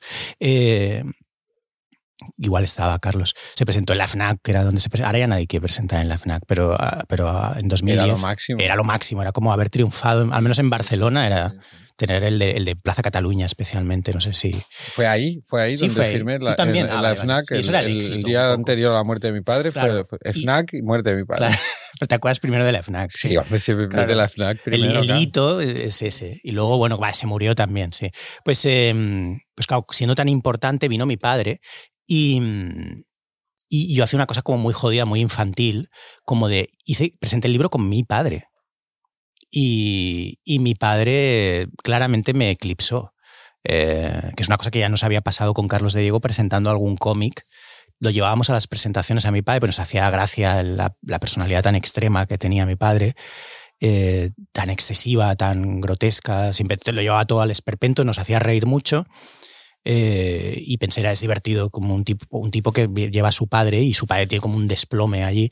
Pero claro, era, tal el, el, nivel de desplome que, que, la gente de lo único que se acordaba no, no era luego del libro o del cómic que presentaba, sino era de, hostia, ese tío que vino, tu padre. Eh, y se iba todo el mundo con mi padre, además. Sí, sí. y entonces me di cuenta como que había algo psicológicamente jodido, por, ya para empezar por mí, de, bueno, o sea, hazte mayor, cabrón. O sea, eh, no vayas con tu padre. O sea, tienes que romper. Pero no es tan fácil de romper. Y la prueba es que cuando presenté la serie de filming, el tío se muere y, y claro, hay una cierta. Eh, bueno, hay una cierta competencia ahí entre ambas cosas. Es, muy curioso, pero tú sabes que yo usaba a mi madre en los programas de radio. no, no, no lo sabía, ¿no? Hay como un paralelismo extraño entre tu vida y la mía. Como yo soy como una versión menos torturada. tengo una versión, creo que menos torturada de tu vida, pero... es una versión como exitosa y, tú eres como el, ejemplo en positivo. pero, es muy, pero muy parecido. Tú eres el ejemplo de lo que hay que hacer y yo soy el ejemplo de lo que no, que de hecho es una de las cosas, quería hablar de dos cosas que ahora entraremos, es, pues, estábamos, lo que estábamos hablando era casi más interesante, pero cuéntame, cuéntame. No, cuando empezamos a hacer radio con, con Miki con, y con Rafael... ¿En qué año? Eh, en 2000 hostia, 2003 o 2004. Hicimos un programa en Radio 4 y, le, dábamos, le di una sección a mi madre y hacía un personaje totalmente inventado. Ella hacía de, militar extraterrestre que nos contaba sus planes para, para conquistar a la humanidad y como ella había sido eh, modista, pues tenía una imaginería como muy rica eh, en la que se inventaba como formas de destruir a la humanidad, pero siempre basadas en cosas que ella conocía, pues como unas ruecas enormes que trituraban a la gente y tal. Y, y para mí fue muy bonito porque fue de repente descubrí en, en, mi madre como una especie de colaboradora muy creativa, con una creatividad muy curiosa y tal. Y también mi madre es, eh, bueno, lo, tenía una, una, una depresión de estas crónicas, una distimia, un trastorno distímico de esto que al final le derivó en una demencia, etcétera, etcétera.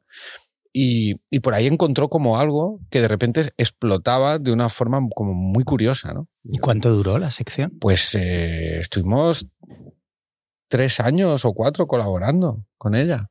Incluso al final tengo como unos vídeos en los que le llamo conversaciones con Leonardo da Viola, que era el, el nombre que ella cogió como de personaje, y en los que ya prácticamente. Se lo ya- atribuyó ella el nombre. Sí, Vino sí. un día diciendo, llamadme Leonardo. Leonardo da Viola. Qué bueno eso. Mi, pa- padre, ¿sabes que se Quique- puso el nombre Quique da Silva? Quique da Silva. Sí. Sí, sí. Que hecho es flipante Los porque. dos nombres tienen un da. Claro, es es otro es muy paralelismo, extraño. es otro paralelismo más que estamos des- que es flipante, ya no lo habíamos pensado. Bueno, yo no lo sabía esto de tu madre, pero es flipante. El otro día hice hace como 10 días como una entrevista para para Jot Down, que yo le llamaba Hot Down, pero el Yo periodista también. Ya, se no, ve que es Jot Down. Bueno, no sé, el periodista todo el rato decía Jot Down Ah, y yo le dije, yo le llamaba Hot Down, pero vos- vosotros sabréis más que yo. ¿y, cómo lo recibió? Dijo con- ya a más con- gente. como con condescendencia. A más ¿no? gente le pasa, me dijo. Sí. Eh, claro, como es una cosa que siempre es leída, nunca se la has oído a nadie, porque es gente que no, nunca ha dado una entrevista. Claro, Ah, No, no, no. claro, claro. Es una cosa.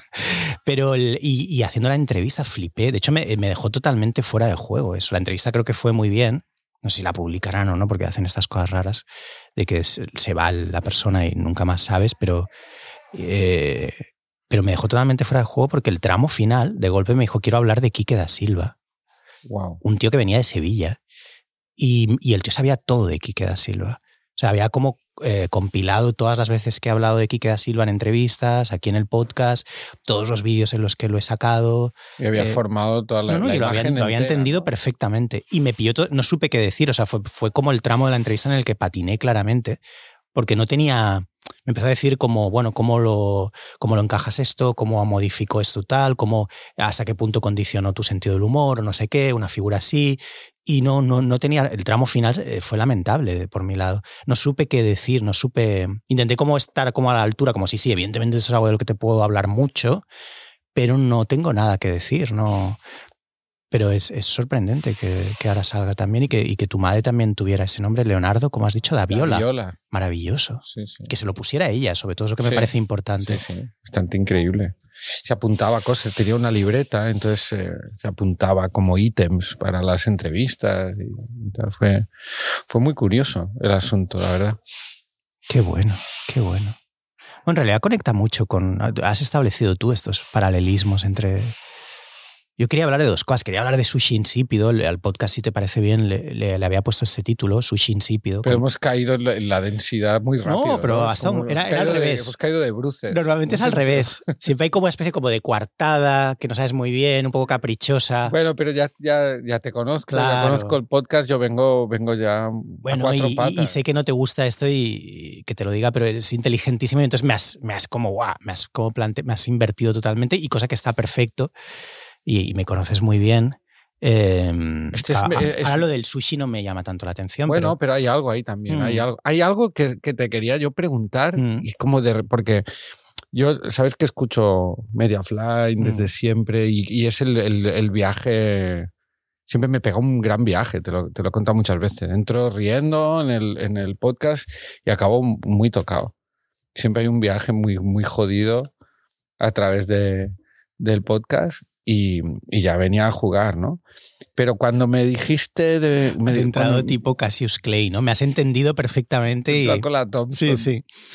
Pero cuando me dijiste hablar de sushi, me sorprendió muchísimo porque tú y yo no hemos hablado nunca. Nunca, sushi, jamás. Nunca. Y hemos comido sushi juntos Mucho. algo- mucho, pero nunca hemos llegado a, a- a verbalizar que hubiera algo con el No, sushi. ni hemos hecho una review en directo del No. sushi. Y cuando me lo contaste, me dijiste, he tenido la idea de hablar contigo de sushi, me pareció, buah, pensé, buah, tío, ha tenido, es perfecto. Porque de repente, sin yo haberlo también eh, pensado nunca, es un tema con el que tengo, ten- o sea, hay- hay- tengo, tengo algo con, con- con el sushi desde siempre. ¿Qué, qué dirías que tienes? He intentado reflexionarlo un poco antes de venir, pero yo creo que la, la- la clave con el sushi es que el sushi aparece en, mi vida muy tarde, como algo muy nuevo, como, o sea, yo, yo vengo de un pueblo muy, yo viví hasta los 18 en Cardona, es un pueblo de, de, de 5.000 habitantes y descendiendo, cada vez tiene menos habitantes, pero em, yo recuerdo la entrada de los pistachos, yo recuerdo la entrada de alimentos que no, no existían, o sea, no estaban en el... Y, comer sushi para mí fue como algo que ocurrió ya de muy mayor, o sea, en los años 90, a lo mejor yo tenía casi 20 años. Y de repente hay como una liturgia en ese tipo de comida en que me, me, atrapó y que se me ha quedado dentro. Y para mí es algo que tiene como unas características que no tiene ninguna otra comida y que no, y que no son ciertas. Para mí es sano, para mí es, es como... De, tiene muchísima clase y, estoy, y me descubro a veces comiendo sushi muy malo, pero no puedo separarlo de la idea que está arraigada en mi mente de que eso es de puta madre. He estado en Japón, he comido mal sushi, he comido incluso... Has ido hasta Japón para comer mal sushi allí también, ¿no? También. He, he, he, he, probado incluso alta cocina japonesa en Japón. Te, terrible, muy mala, no me gustó nada, pero nada puede quitarme yeah. esa relación con el sushi que yo creo que viene de algo casi de de haber encontrado, de atribuirle características que no, que no las tienes, las estoy atribuyendo yo. Hmm. Es un tema profundo. Es, es yo, la manera que empleo cuando viene alguien, con, en, en, este caso tú, o, eh, por ejemplo, tengo muy claro, lo hablaba en el prólogo y lo he dicho alguna vez, que si viniera Joaquín Reyes, que es, que es muy, muy amigo y no, no tan amigo como tú, pero es súper amigo de Desiree, ya lo sabes, eh, claramente hablaríamos de literatura rusa. Tengo muy claro. Es el tema. Y jamás he hablado con Joaquín de literatura rusa. Nunca. No hemos hablado. seguro que vas a tocar bueno, una tecla. Lo sé, lo sé. Es evidente que sí. Y contigo sé que con el tema del sushi, no sé por qué, pero tenía muy claro que era el tema y tú mismo me lo has dicho. De hecho, me has sacado un montón de temas de los que yo te quería hablar, eh, ya de saque, como me, me has llevado la ventaja también aquí. El primero era que nuestros padres no comieron sushi. Claro. Y no sé, no sé los tuyos, pero a mis padres les daba asco el sushi. Y lo es como, a mí no me la cuelas. O sea, yo si voy a un restaurante, voy al asador de Aranda. Yo he vivido eso. Claro. Yo los he traído. Cuando a mí me empezó a ir las cosas bien en Barcelona, yo, yo me los traje del pueblo un día y los llevé a, a, a un lugar de sushi. Creo que está cerrado ya. Estaba en el, en el, en el Boulevard Rosa. y, y los llevé allí como para tirarme el pisto y no recuerdo decepción más grande en mis padres. Eh, tío, pero ¿por qué nos has traído a comer esta mierda? No, ent no entendían nada, se les desmontaban los nigiris, no, no les gustó nada. Ya, es ese periodo, ese periodo muy interesante en la relación con los padres en los que, en las que ya des, desde tu posición de adulto intentas mostrarle o descubrirles cosas y siempre es un puto desastre. Yo, yo, yo llevé a mis padres a ver carretera perdida, o sea, imagínate.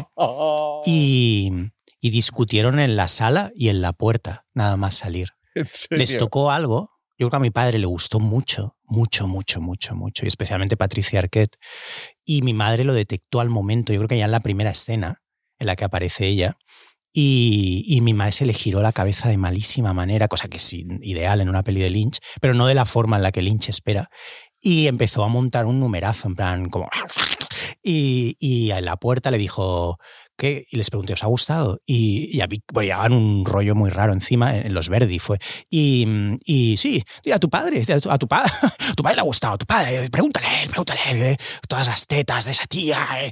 Y, wow. y empezaron a discutir, pero ¿qué te pasa? Yo no he dicho nada. ¡Ah! Y, y, y, bueno, acabaron discutiendo, como siempre, se fueron a un bar, empezaron a beber como locos, y yo estaba ahí otra vez el niño de siempre.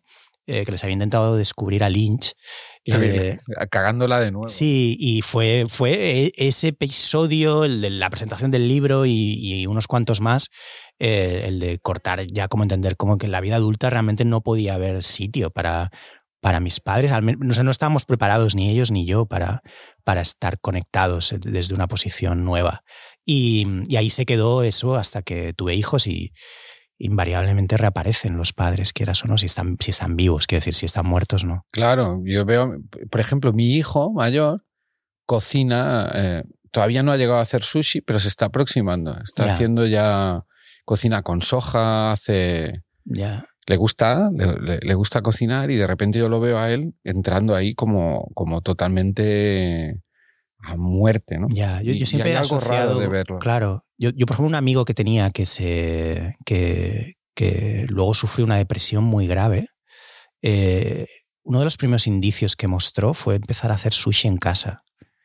Y sí, sí, sí, claramente además. Y me acuerdo perfectamente de pensar, no estás bien. No, no porque ah, si, si haces sushi en casa estás mal, sino empezó como a llamar, en plan, voy a montar una cena, va a ser de sushi, lo voy a hacer yo, voy a ir a, la boquería. Y el sushi, el sushi era terrible, era pésimo, mucho peor que el peor sushi que puedas comer en cualquier eh, chino o japonés que sirve a sushi. Y no sabías muy bien qué decirle, ¿sabes? Porque el tío llevaba como igual todo el sábado, si era una cena o lo que fuera, el tío se había levantado muy pronto, incluso el tipo de que hubiera ido el día anterior, y era profundamente asqueroso y luego, y luego me lo volví a encontrar y ya estaba medicado. Y, ¿Tú crees que fue como igual la- una, como una puerta de entrada? yo ¿no? creo que sí, yo creo que sí, eh, sí. Hay, hay, hay siempre indicios. Pero Querer, puede, puede ser querer volver a la facultad también es otro. Claro, claro, totalmente. Sí. ¿No crees que es algo que está relacionado con la liturgia, con la propia liturgia japonesa, que no, no solo lo Ya. aplican a la, a la comida, sino a todo? Esta cosa que tienen ellos de que todo es un gran ritual, ¿no? O sea, la, la ceremonia del té consta de varias fases, to- como de tomárselo todo muy en serio y que choca mucho con, con esta manera de ver la vida que tenemos los mediterráneos de, de intentar no tomárnoslo en serio, ¿no? Y entonces eso choca mucho con la guasa. Y yo creo que que en, el, en la comida a mí me sigue chocando mucho. Aunque el sushi sea malo, solo pensar que han tenido que cocer el arroz en un lugar especial para que quede pegajoso y luego hacen esa cosa como con Mm. un como con un bambú y lo, y lo envuelven, lo aprietan, lo cortan. Cuando veo a cocineros cocinando sushi, es que me da igual que- que esté bien o mal. Es como que no- estás profundamente agradecido de que estén haciendo algo así. No, pero, pero has, has tocado el. Bueno, hemos tocado varias cosas a la vez eh, y además desmontado toda, toda la posible estructura de conversación que hubiera imaginado y, y bien, bien que has hecho. Lo siento No, no, bien que has hecho. o me alegro. No, no, bien que has hecho, bien que has hecho, porque está tirando del hilo que tú has planteado. Hay varias cosas que se pueden comentar. Una es que yo creo que la primera, algo muy gordo, conseguimos convencer al productor de hacerla. en- no lo había pensado hasta ahora. En, en Comiendo sushi. comiendo sushi. Sí, sí. sí, sí, sí, que de hecho nos sorprendió. que primero nos sorprendió que quisiera producirla, evidentemente, y luego nos fue muy rápido. Sí. Entonces, claro, yo tengo- supongo que tengo la imagen mental de, de- de- de estar mirando unos nigiris fijamente, no atreverme a mirarle a la cara al, al hacerle el pitch, porque era una locura. Y el tío diciendo, sí, la hacemos. Y, y, y fue muy sorprendente, porque pensé, ¿de verdad? Eh, como que raro, ¿no? Entonces, puede, puede que sea una de las primeras cuestiones por las que asocio el sushi a, Y que también nos asocia a los dos. a los dos. Claro. Sí, Sí, sí. sí. Sí, sí, mira, no, no, lo, no lo recordaba, pero es cierto. Es, Es cierto, cierto. totalmente. Esa es una. Y luego has, has apuntado uno, otra, no, no, no has, no has acabado como de, de rematarla, pero no hacía ni falta que hacía, ves, eh, que me parece muy, muy profunda la idea, que es el sushi como, no solo como... es, el- sushi casi como reflejo de un, de un hacerse mayor, de un intentar acceder al éxito, de un intentar como... eh, bueno, como intentar hacerse un sitio en- en la vida actual, en como, bueno, llegué a la ciudad, el, tú, tú venías de fuera, yo en mi caso siempre me he sentido como... Y el, el, el- el ir como a un sitio de sushi... Una y- comida Sí, sofisticada. exacto. Y muchas a veces tienen como un cierto matiz de negocio, Mm. como bueno, sí, vamos a hablar de un proyecto y por lo tanto es buena idea ir a un sitio de sushi. Sí. Y, y quizás es otro de los elementos, ¿no? Y, y que luego el sushi eh, sea un sushi muy mediocre, muy dulzón. eh, eh, Esta es otra, lo del dulzón, que, Claro. siempre- que yo lo tengo en la carpeta mental de comida sana, Ya. hasta que de repente un día, y no hace demasiado tiempo de esto, pensé, pero está lleno de salsas que la base es puro sí, azúcar. Son, son chuches. O sea, no, Yo es, eso no que- es tan sano. Eso sí que lo tengo muy claro, eso sí que puede que lo hayamos comentado en broma más de una vez. Es- yo tengo muy claro que son las chuches de los adultos. Y de los, de, los adultos como que, bueno, que están jugando a ser mayores, que están jugando a hacer negocios y van a un sitio de sushi y les sirven chuches y, y hay algo como un poco disparatado, no, no es, no, no- está muy alejado de la pureza, como tú decías, del... O hay el documental este de Hero Dreams of Sushi, ¿tú lo has visto? o no. Es un documental que es la hostia, estaba en Netflix, pero como hace estas cosas Netflix... Hero Dreams of Sushi. Hiro, creo que se escribe con J-J-I-R-O, Dreams of Sushi. Es la hostia el documental. No sé si lo habéis visto alguno de vosotros, sí. Lo habéis visto.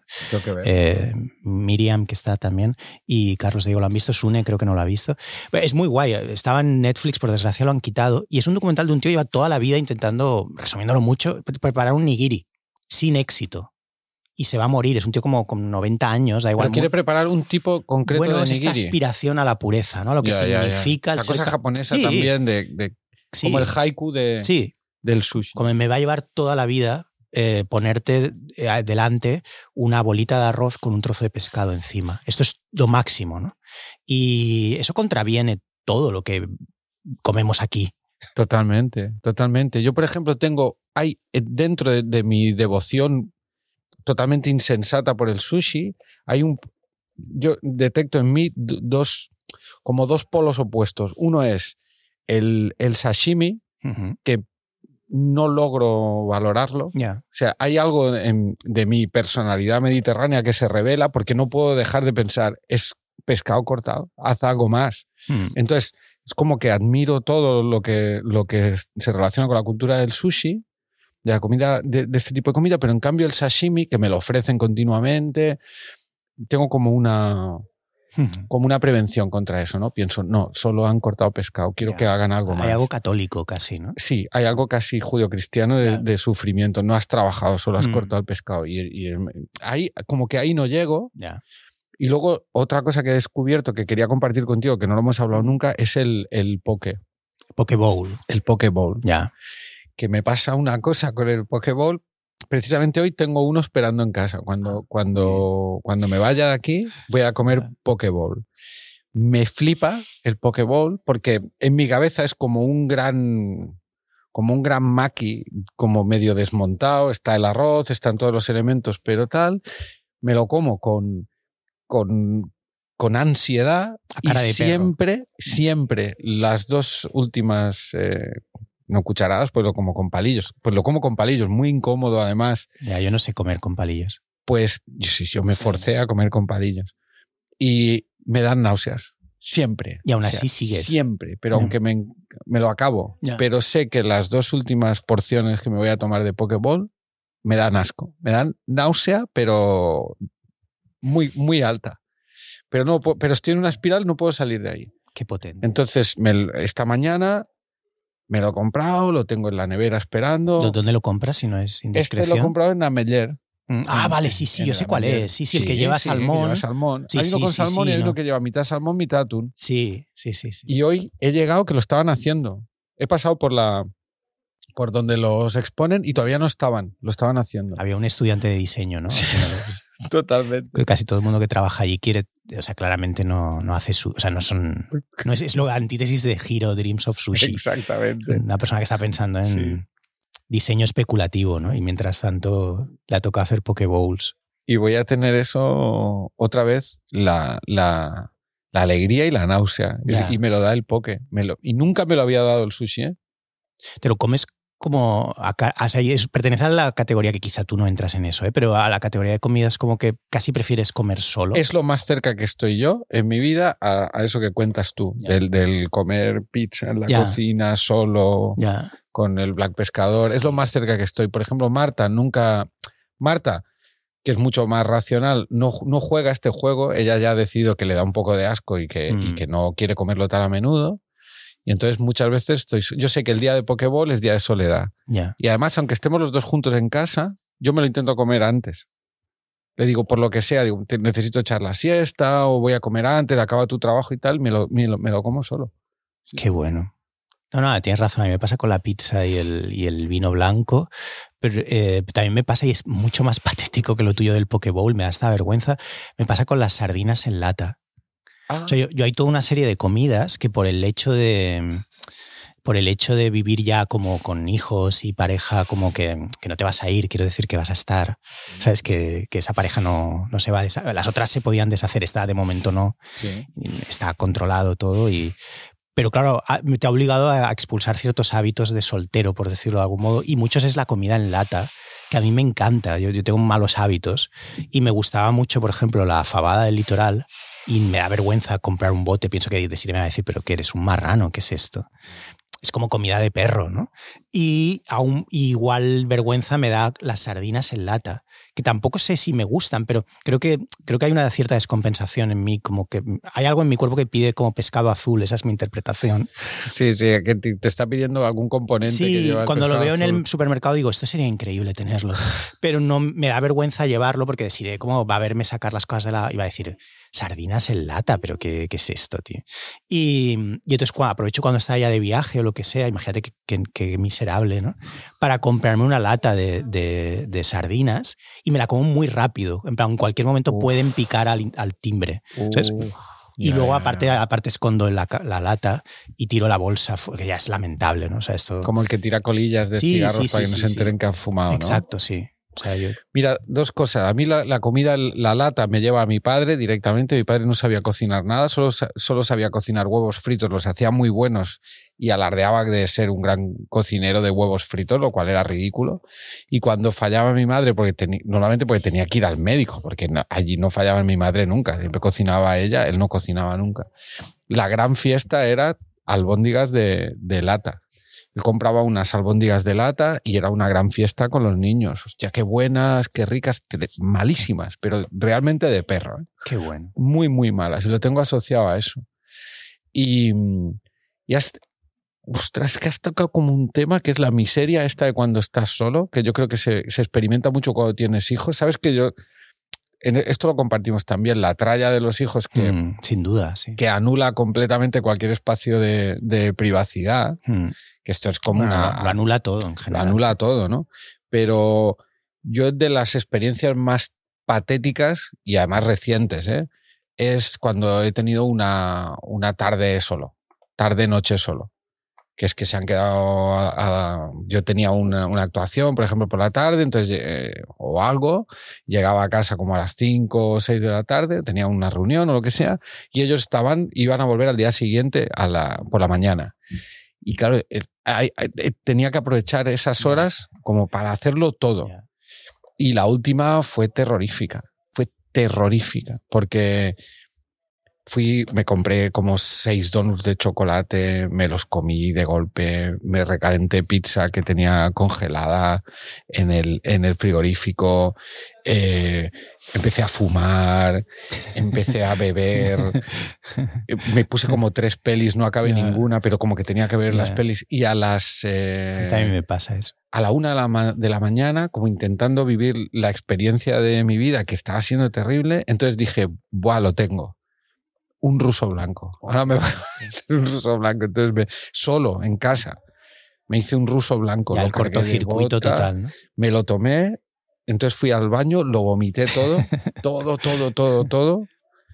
Salieron todos los estratos, salieron los donuts, que es lo primero que había entrado, y a la cama, a dormir como un bebé con una sensación de fracaso vital tremenda. es curioso, a mí me pasa exactamente igual esto. O sea, cuando al principio, principio de tener hijos, o, eh, había un viaje, o yo no viajo tanto como tú, pero, pero me toca viajar. A las noches de hotel. Claro, claro, era una puta fiesta yo me compraba como unas botellitas pequeñas de, de bourbon y las mezclaba con Sprite y ponía como, ponía como, como canciones que me gustan, hacía como una playlist de, de YouTube y la habitación solo, No va, y no va a ningún lado. Pero era increíble, era como, era una fiesta de verdad, era lo, lo que me quedaba, era como, bueno, esto es una maravilla, o sea, no, y, redescubría canciones de Cameo, de Gap Band.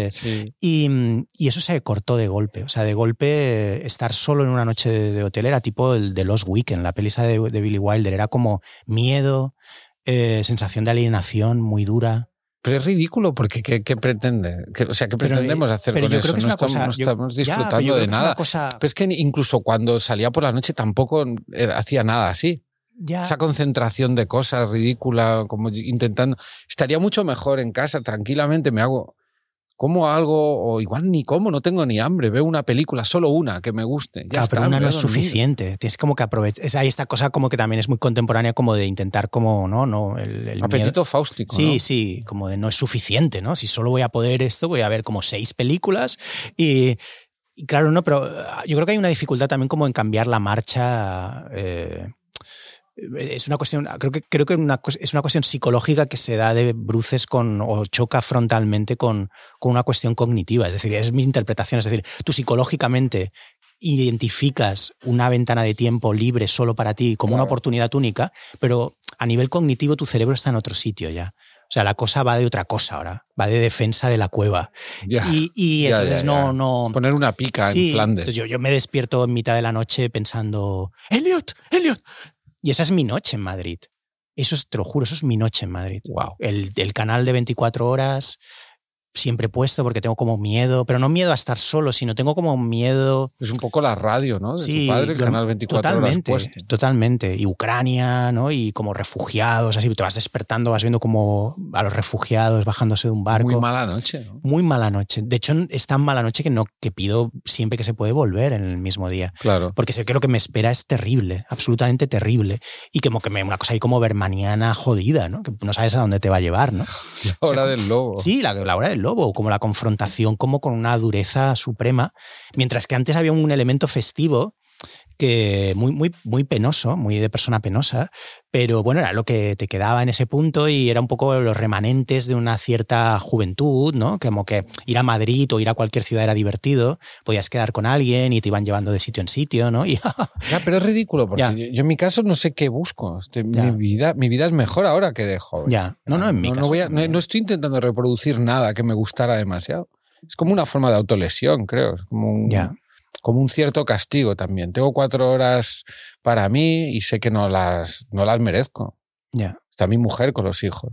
Está, está, entonces me voy a castigar, camuflado de, de diversión. ya. Hay algo extraño, hay un mecanismo muy... Es potente que, que- que, bajo la premisa del, del sushi insípido, al final hemos acabado hablando mucho de comida. Tiene algo como de, no sé si conoces los discos estos de, hay un tío que se llama MF Doom, que era la hostia, que se murió hace poco, que se presentaba, nu- nunca mostraba su verdadera identidad, su verdadero rostro, se presentaba en todas partes con una máscara del, del Doctor Muerte, del villano de los Cuatro Fantásticos, pero era un rapero, o sea, iba vestido... Pero es uno que se pone, es uno MF moderno Doom. que se pone como cortinillas en la cara. No, no, no, este se ponía una máscara de verdad, Ah, metálica. no, no, no como del Doctor Muerte, el malo de los Cuatro Fantásticos, Sí, sí, sí. y se presentaba así a rapear y las portadas de los discos son así, nunca sabías, se sabía quién era, pero él no mostraba... Un poco como un Daft Punk del, del Sí, pero más potente. Bueno, para mí me parece muy un tío brillantísimo. No, no se entendía muy bien de qué hablaba. En la, lo- eran raps como abstractos. Y tiene un disco que se llama Food, comida solo.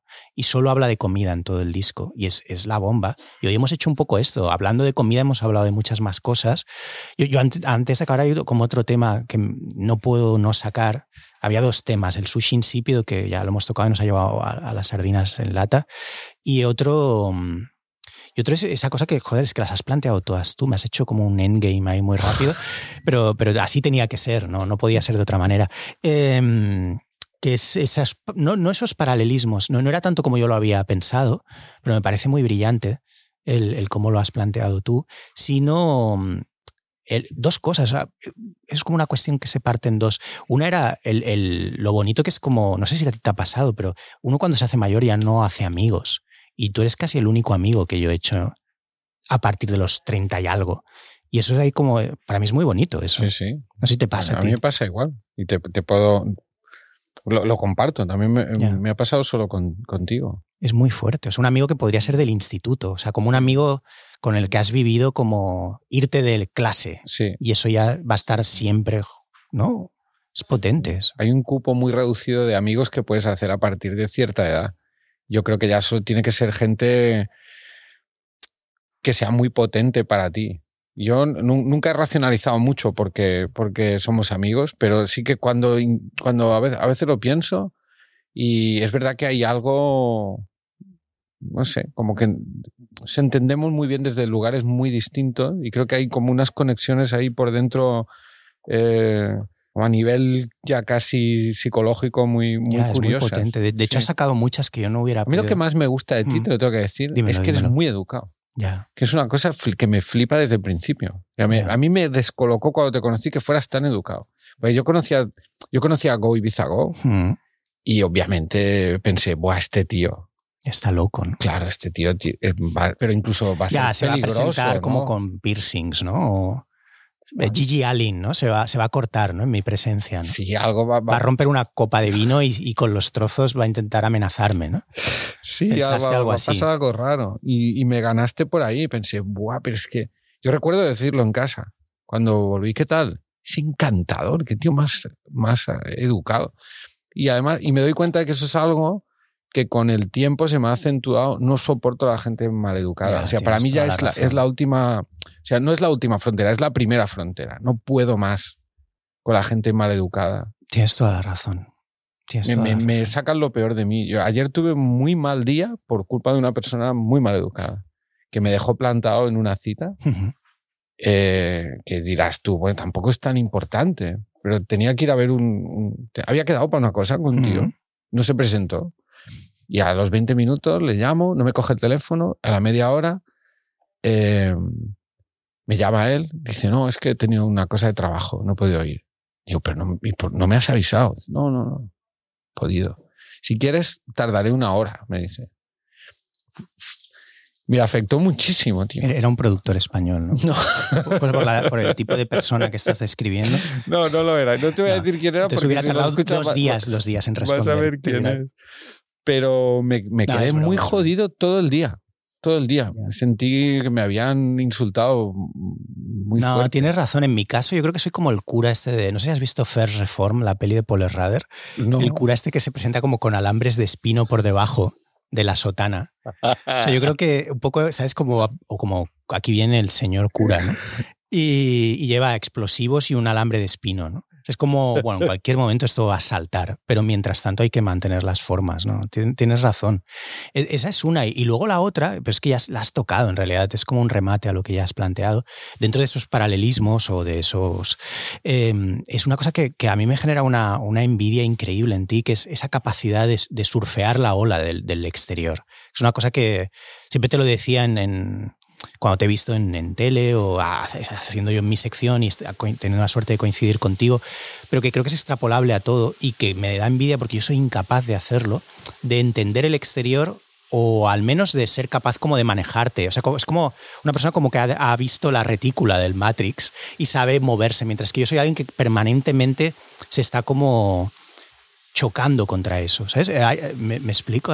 Hay, hay una hay una cualidad ahí en ti como de entender muy bien cómo ver perfectamente el mapa de lo que tienes por delante y, y, saberlo jugar con una inteligencia brutal, mientras que yo tengo como esa cualidad terrible de, de alienar a la gente que se acerca. ¿Sabes? Como de pedírtelo, que es una cosa que me da mucho asco porque viene de mi familia, de, de establecer como relaciones extremas, ¿sabes? No, no hay término medio, ¿sabes? Mis padres hacían eso, les conocían a alguien y hasta agotarlo, ¿sabes? Y invariablemente aquello iba a acabar mal. Y yo he intentado ocho años de terapia para alejarme de eso, me es un rasgo que, que, me horroriza, pero si quieres tirar del hilo inconsciente, en cierto modo todo lo que pongo en circulación es una forma de, no, te voy a hacer venir a donde yo estoy y una vez estés, te voy a decir que no, no me entiendes.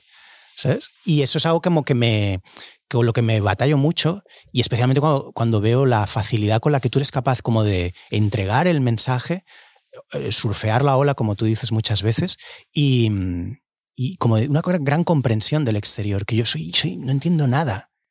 Pero es pero, es súper interesante eso. Y además, dos cosas. Lo, primero es que yo creo que en nuestro caso cada uno este, le fascina lo, lo, contrario que tiene el otro. Porque a mí, por ejemplo, en tu caso, lo que, lo, que me, lo que siempre me llama la atención es que siempre seas tan tú a pesar de todo lo que pueda pasar alrededor, que es lo que tú reconoces, como algo que, de tu carácter que, te crea conflicto, pero eso es lo flipante, ¿no? Eres un tío que siempre eres tan fiel a, tu forma de ser, y pues no puede ser de otra manera, que te crea conflicto porque choca continuamente. Eso, por ejemplo, para la comedia a mí me, me fascina porque siempre, siempre es gracioso lo que te está pasando. Nace de un lugar de conflicto. Quizá terrible porque es de conflicto y de, mm. y, de, sufrimiento, pero ah, yo sé eso que no, eso es algo que yo no tengo. Ya, pero yo, yo salgo, por ejemplo, el otro día y estuve en la sotana, ¿eh? perdona que pero es que es muy potente lo que lanzas. Estuve en la sotana, estos monólogos. Y, y, pero es en todas partes. Lo haga, aunque sea gente que haya venido solo a verme a mí o la presentación de una peli, yo salgo y, y el mecanismo psicológico es muy jodido. Es como al momento de salir, veo a la gente que está enfrente como gente que está enfrente no hay posibilidad de conexión. Y entonces el mecanismo siguiente es detectar a alguien entre el público, una sola persona, lo cual es muy incómodo para ella y para mí, a la que centrar toda mi atención. Y para el resto es divertidísimo. Claro. Además, están viendo un, alguien naufragando, agarrándose a un palo, en el palo hay otra persona, lo está hundiendo. Es divertido. Claro, pero el humor, eh, el humor consiste, y en eso tú eres un maestro, en la gente quiere quererte, pero primero tienes que abrirles la puerta tú. Y tú eres un maestro en eso. claro, pero lo que a mí me pasa, que yo creo que es lo que tú reconoces y que yo a veces lo veo como una como una falta casi de carácter, es que yo me adapto muy bien al lugar en el que estoy. Y eso me ha pasado desde siempre. Soy y eso es algo que también hacía mucho mi padre. en cualquier lugar llegaba y, y, como que detectaba en cada persona por dónde le entraba, por dónde no, y podía estar cómodo, o podía parecer que está cómodo. Que esa Venía es la clave. de tu padre eso. Sí, pero esa es la clave. Parece que estás cómodo cuando en realidad no. Pero yo siempre me he adaptado muy bien. Por eso me adapté muy bien a la tele con Andreu. Em, me gusta colaborar con gente muy distinta porque sé que, me adapto, pero en el fondo yo siempre tengo la sensación de que no estoy siendo fiel a mí mismo porque estoy siempre poniendo tanto para, para encajar, que es lo que hace que de repente pueda conectar con diversa gente en, en, diferentes sitios y hago un ejercicio siempre por intentar entenderlo, por, yo que sé, cuando monto un espectáculo en el teatro, soy muy consciente de que la base es stand-up y tengo que dar stand-up y sé que va a venir gente a ver algo un poco, eh, a lo mejor más extremo de lo que hago en la tele, pero también me horroriza que esté en un teatro de, de mil personas y no de algo que sea también teatral. Intento que sea mainstream, pero que también tenga algo. Entonces, esa dinámica que yo tengo siempre, que al final la consigo llevar a buen puerto porque es evidente que me va bien, a mí siempre me hace sentir que no estoy siendo realmente muy auténtico. Ya. Pero es algo que no puedo evitar. Yo soy así. Mm. De alguna manera, parece como que somos muy opuestos. ¿Lo encontraste desde el primer momento, eso, cuando hacías actuaciones? O sea, desde el primer momento. Yo, yo, esto es algo que he reflexionado con el tiempo, porque tengo ya 49 ya. años y he dedicado algún, algún rato para, a, a pensar en esto, y creo que, que, es esto lo que ocurre. Pero yo nunca, nunca lo, lo, lo he racionalizado. Lo has, es algo que sucede. Es algo está. que sucede. Pero y desde que, el primer momento en que empiezas a actuar. Pero es un eh, ejercicio de supervivencia siempre. Pues yo me pongo encima de un escenario o salgo a la tele y siento que estoy siendo, siendo atacado por, por la opinión de toda esa gente que está ahí. Entonces me sale como un instinto de supervivencia que es intentar agradarles lo máximo posible a todos. Pero ¿en qué se traduce, por ejemplo, respecto a cuando empezabas ahora? O sea, ¿qué herramientas has detectado? Que porque hay una sensación de, de, espontaneidad, naturalidad, de que viene como el agua, de que es como. Bueno, lo que tú dices, una Pero eso es oficio y es, camu y es camuflaje. Eh, Tú lo sabes, hemos estado hablando antes Sí, de que sí, estrenara sí. el espectáculo y, es- y estoy muy perdido. Me siento muy perdido y además siento que estoy decepcionando a todo el mundo porque pienso. "No, es que no.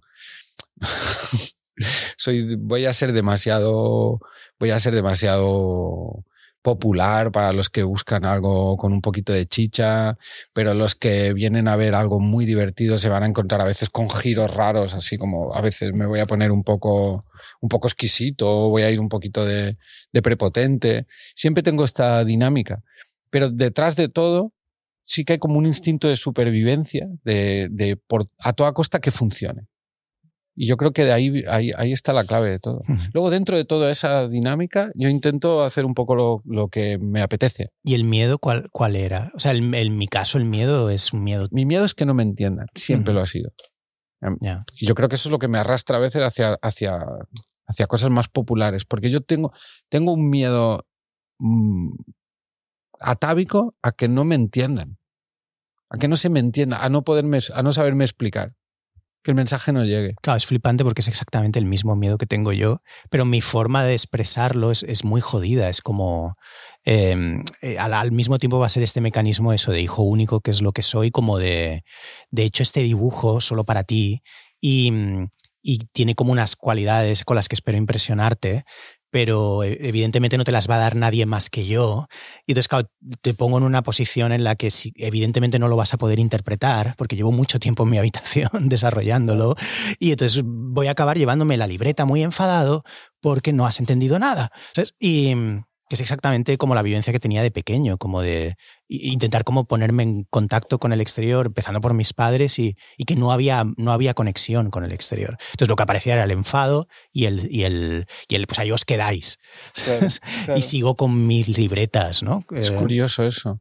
En mi caso siempre es, eh, para mí mi pesadilla es que algo se malinterprete y que yo no sea capaz de, de- de meter a todo el mundo en razón. Y que que es la pesadilla de la cancelación, por ejemplo, ¿no? De que de repente un chiste caiga mal. Y entonces me doy cuenta de que a veces en mi propio chiste está la explicación. Y hago un gag y lo intento, a la vez lo explico. De ahí también la, la fascinación que tengo por el metalenguaje, porque al final es eso, es hablar del propio, del propio chiste, de la propia historia, como continuamente estar explicándome, explicándome, explicándome. Me hace ser un poquito rehablado también, me hace ser un poquito a veces prepotente porque te estoy enseñando el mecanismo. Me interesa mucho el mecanismo, casi más que el chiste. Pero has conseguido que al, yo te fui a ver en tu nuevo espectáculo hace nada, unos días, que la sensación desde fuera, que es exactamente la misma que das en, en radio o en, o en televisión, es de control absoluto. O sea, como de hagas lo que hagas, ya sea desde el público, eh, el presentador en el caso de que lo haya, eh, cualquier circunstancia, todo va a ser asimilado en una especie de control del flujo este. Y a mí eso es algo que me deja boquiabierto. Es una forma de protección y también es, es impostada. Es impostada. Pero ¿cómo se imposta? Es que no lo entiendo. Intentando controlar al máximo lo que hago. Por eso, pero es curioso. Ya, pero poderlo ejercer ese control es complicado. Por eso yo creo que la forma más pura de lo que yo soy o de lo que yo hago es, son los espectáculos que hago de stand-up, porque ahí sí que realmente es que no puedes meter una, no puedes meter una astilla en ningún lado. No le doy al público tampoco opción a que me lo reviente por ningún lado. De hecho, cuando alguien habla, siempre tengo ya el comentario preparado para que se calle. Es como, por favor, no, no, no hagáis nada. Y, y, lo curioso es que eso, o sea, hay otra parte de mi trabajo, que es el que hago con Andreu, que es todo lo contrario. Que es dejarse llevar. Dejarse llevar. Y ahí sí que es verdad que hemos, he tenido que construir con él una, una, relación muy sólida para estar seguro ahí dentro también. Pero de los dos, yo soy el, el, el que está en paranoia con este asunto. Es el que todo el rato. De hecho, en, en la radio, yo soy el que, el que tiene que todo el rato poner a la gente en contexto y él es libre. Andreu va bueno, a dejarse llevar y tal. Y yo todo el rato estoy con las alertas. Cuidado, no. Es flipante eso. Bueno, eso es flipante, ¿no? Es que no podemos ir más lejos que esto. Es como las sesiones de terapia. Hay, la última cosa que te quería plantear. Yo, esto es la primera vez que lo cuento también, ¿eh? Es flipante, ¿no? había llegado tampoco tan. Hemos llegado al almacén de Bracafé, hemos llegado al final. Estamos al final, Parece estamos, moliendo grano, pero ya. Hemos llegado a moler café, que es que yo creo que a, lo que debemos aspirar cada vez. Que la, última que te quería plantear es. Eh, ¿Tú qué piensas de, de los nigiris estos que ponen como cosas como en plan entrecot? O cocido. Uf. Eh, sushi, ¿sabes? Como nigiris de cocido. la fusión esta, ¿no? Porque el otro día me sirvieron en un restaurante en Madrid como eso, como, como no sé qué era, como eso, como bola de cocido, pero dentro de un. O morcilla, de un ¿no? Maki, sí, sí, sí, Y ya pensé como, vale, no sé. Mm, obviamente no, no me gustan. Y no me gusta ni el sabor, ni me gusta la propuesta, pero también y por lo que hemos hablado ya sabes cómo voy a reaccionar cuando me lo pongan en un restaurante. delicioso, me voy a condicionar a mí mismo para que me parezca un, hallazgo, pero está fuera totalmente de lo que quiero y de lo que creo que deberían hacer. Yo me quedé blanco, no supe cómo reaccionar. Ah, luego en Japón, mm. que por cierto, mm. ya he apuntado que fui. Sí. ¿Y qué, qué tal fue? ¿Fue guay? Pero es que de repente ahí lo que nosotros aquí comemos como el sushi para ellos es una comida muy menor en unos bares con una cinta, es como una comida casi de obrero. ¿Y qué comen ellos? Pues comen más cosas a la plancha, como tortillas de estas eh, okonomiyakis, eh, mucha brocheta de carne o mucha sopa. Esto típico del de, el ramen, esto sí que lo. Pero el nigiri, el, el, el sushi, el, el, maki. Es como para idiotas, ¿no? Mm, es lo que han exportado. Recuerdo que me costó un poco encontrarlo y me, y me, y me flipó. Y comí una cosa que no me quería ir sin contártelo. Como tienen como unas máquinas expendedoras en el metro, como en plan, he salido de casa y me, y me he dejado la, la merienda de media mañana, ¿no? La, el desayuno de media mañana. Una bola enorme de arroz y dentro, en el corazón había algo de pescado. Y tenías que ir comiéndote el arroz hasta llegar al, a la bola de pescado dentro recuerdo que es de las cosas que me he comprado con más ilusión en mi vida y que más asco me ha dado comérmelo allí en el metro de Japón. otro día y, me lo acabé, eh, obviamente. Es bueno porque abres como una especie de cliffhanger ahí para una posible visita adicional para que, para que vuelvas otro día si quieres, pero se me acaba de ocurrir ahora mismo, me lo acabas de dar ahora mismo, que es eh, hoy hemos hablado de sushi, pero que, vengas a hablar de viajes, porque sí, lo dejamos para el siguiente y probablemente ya lo, ya lo, contarás, eh, supongo, en Nadie sabe nada, pero, pero me dejaste, me, casi me caigo de la silla con, con, tu viaje a Nueva York, pero eso creo que es una ocasión guay para que vengas otro día y hablemos de América. América con, con Berto Romero. Sí, sí, sí, sí, sí, ¿eh? Dejémoslo ahí. Tenemos que hacerlo. América. He vuelto muy loco del asunto. Media Offline. Media Offline. Con Carlo Padial. Media Offline. Carlo Padial, tu mejor amigo online y offline.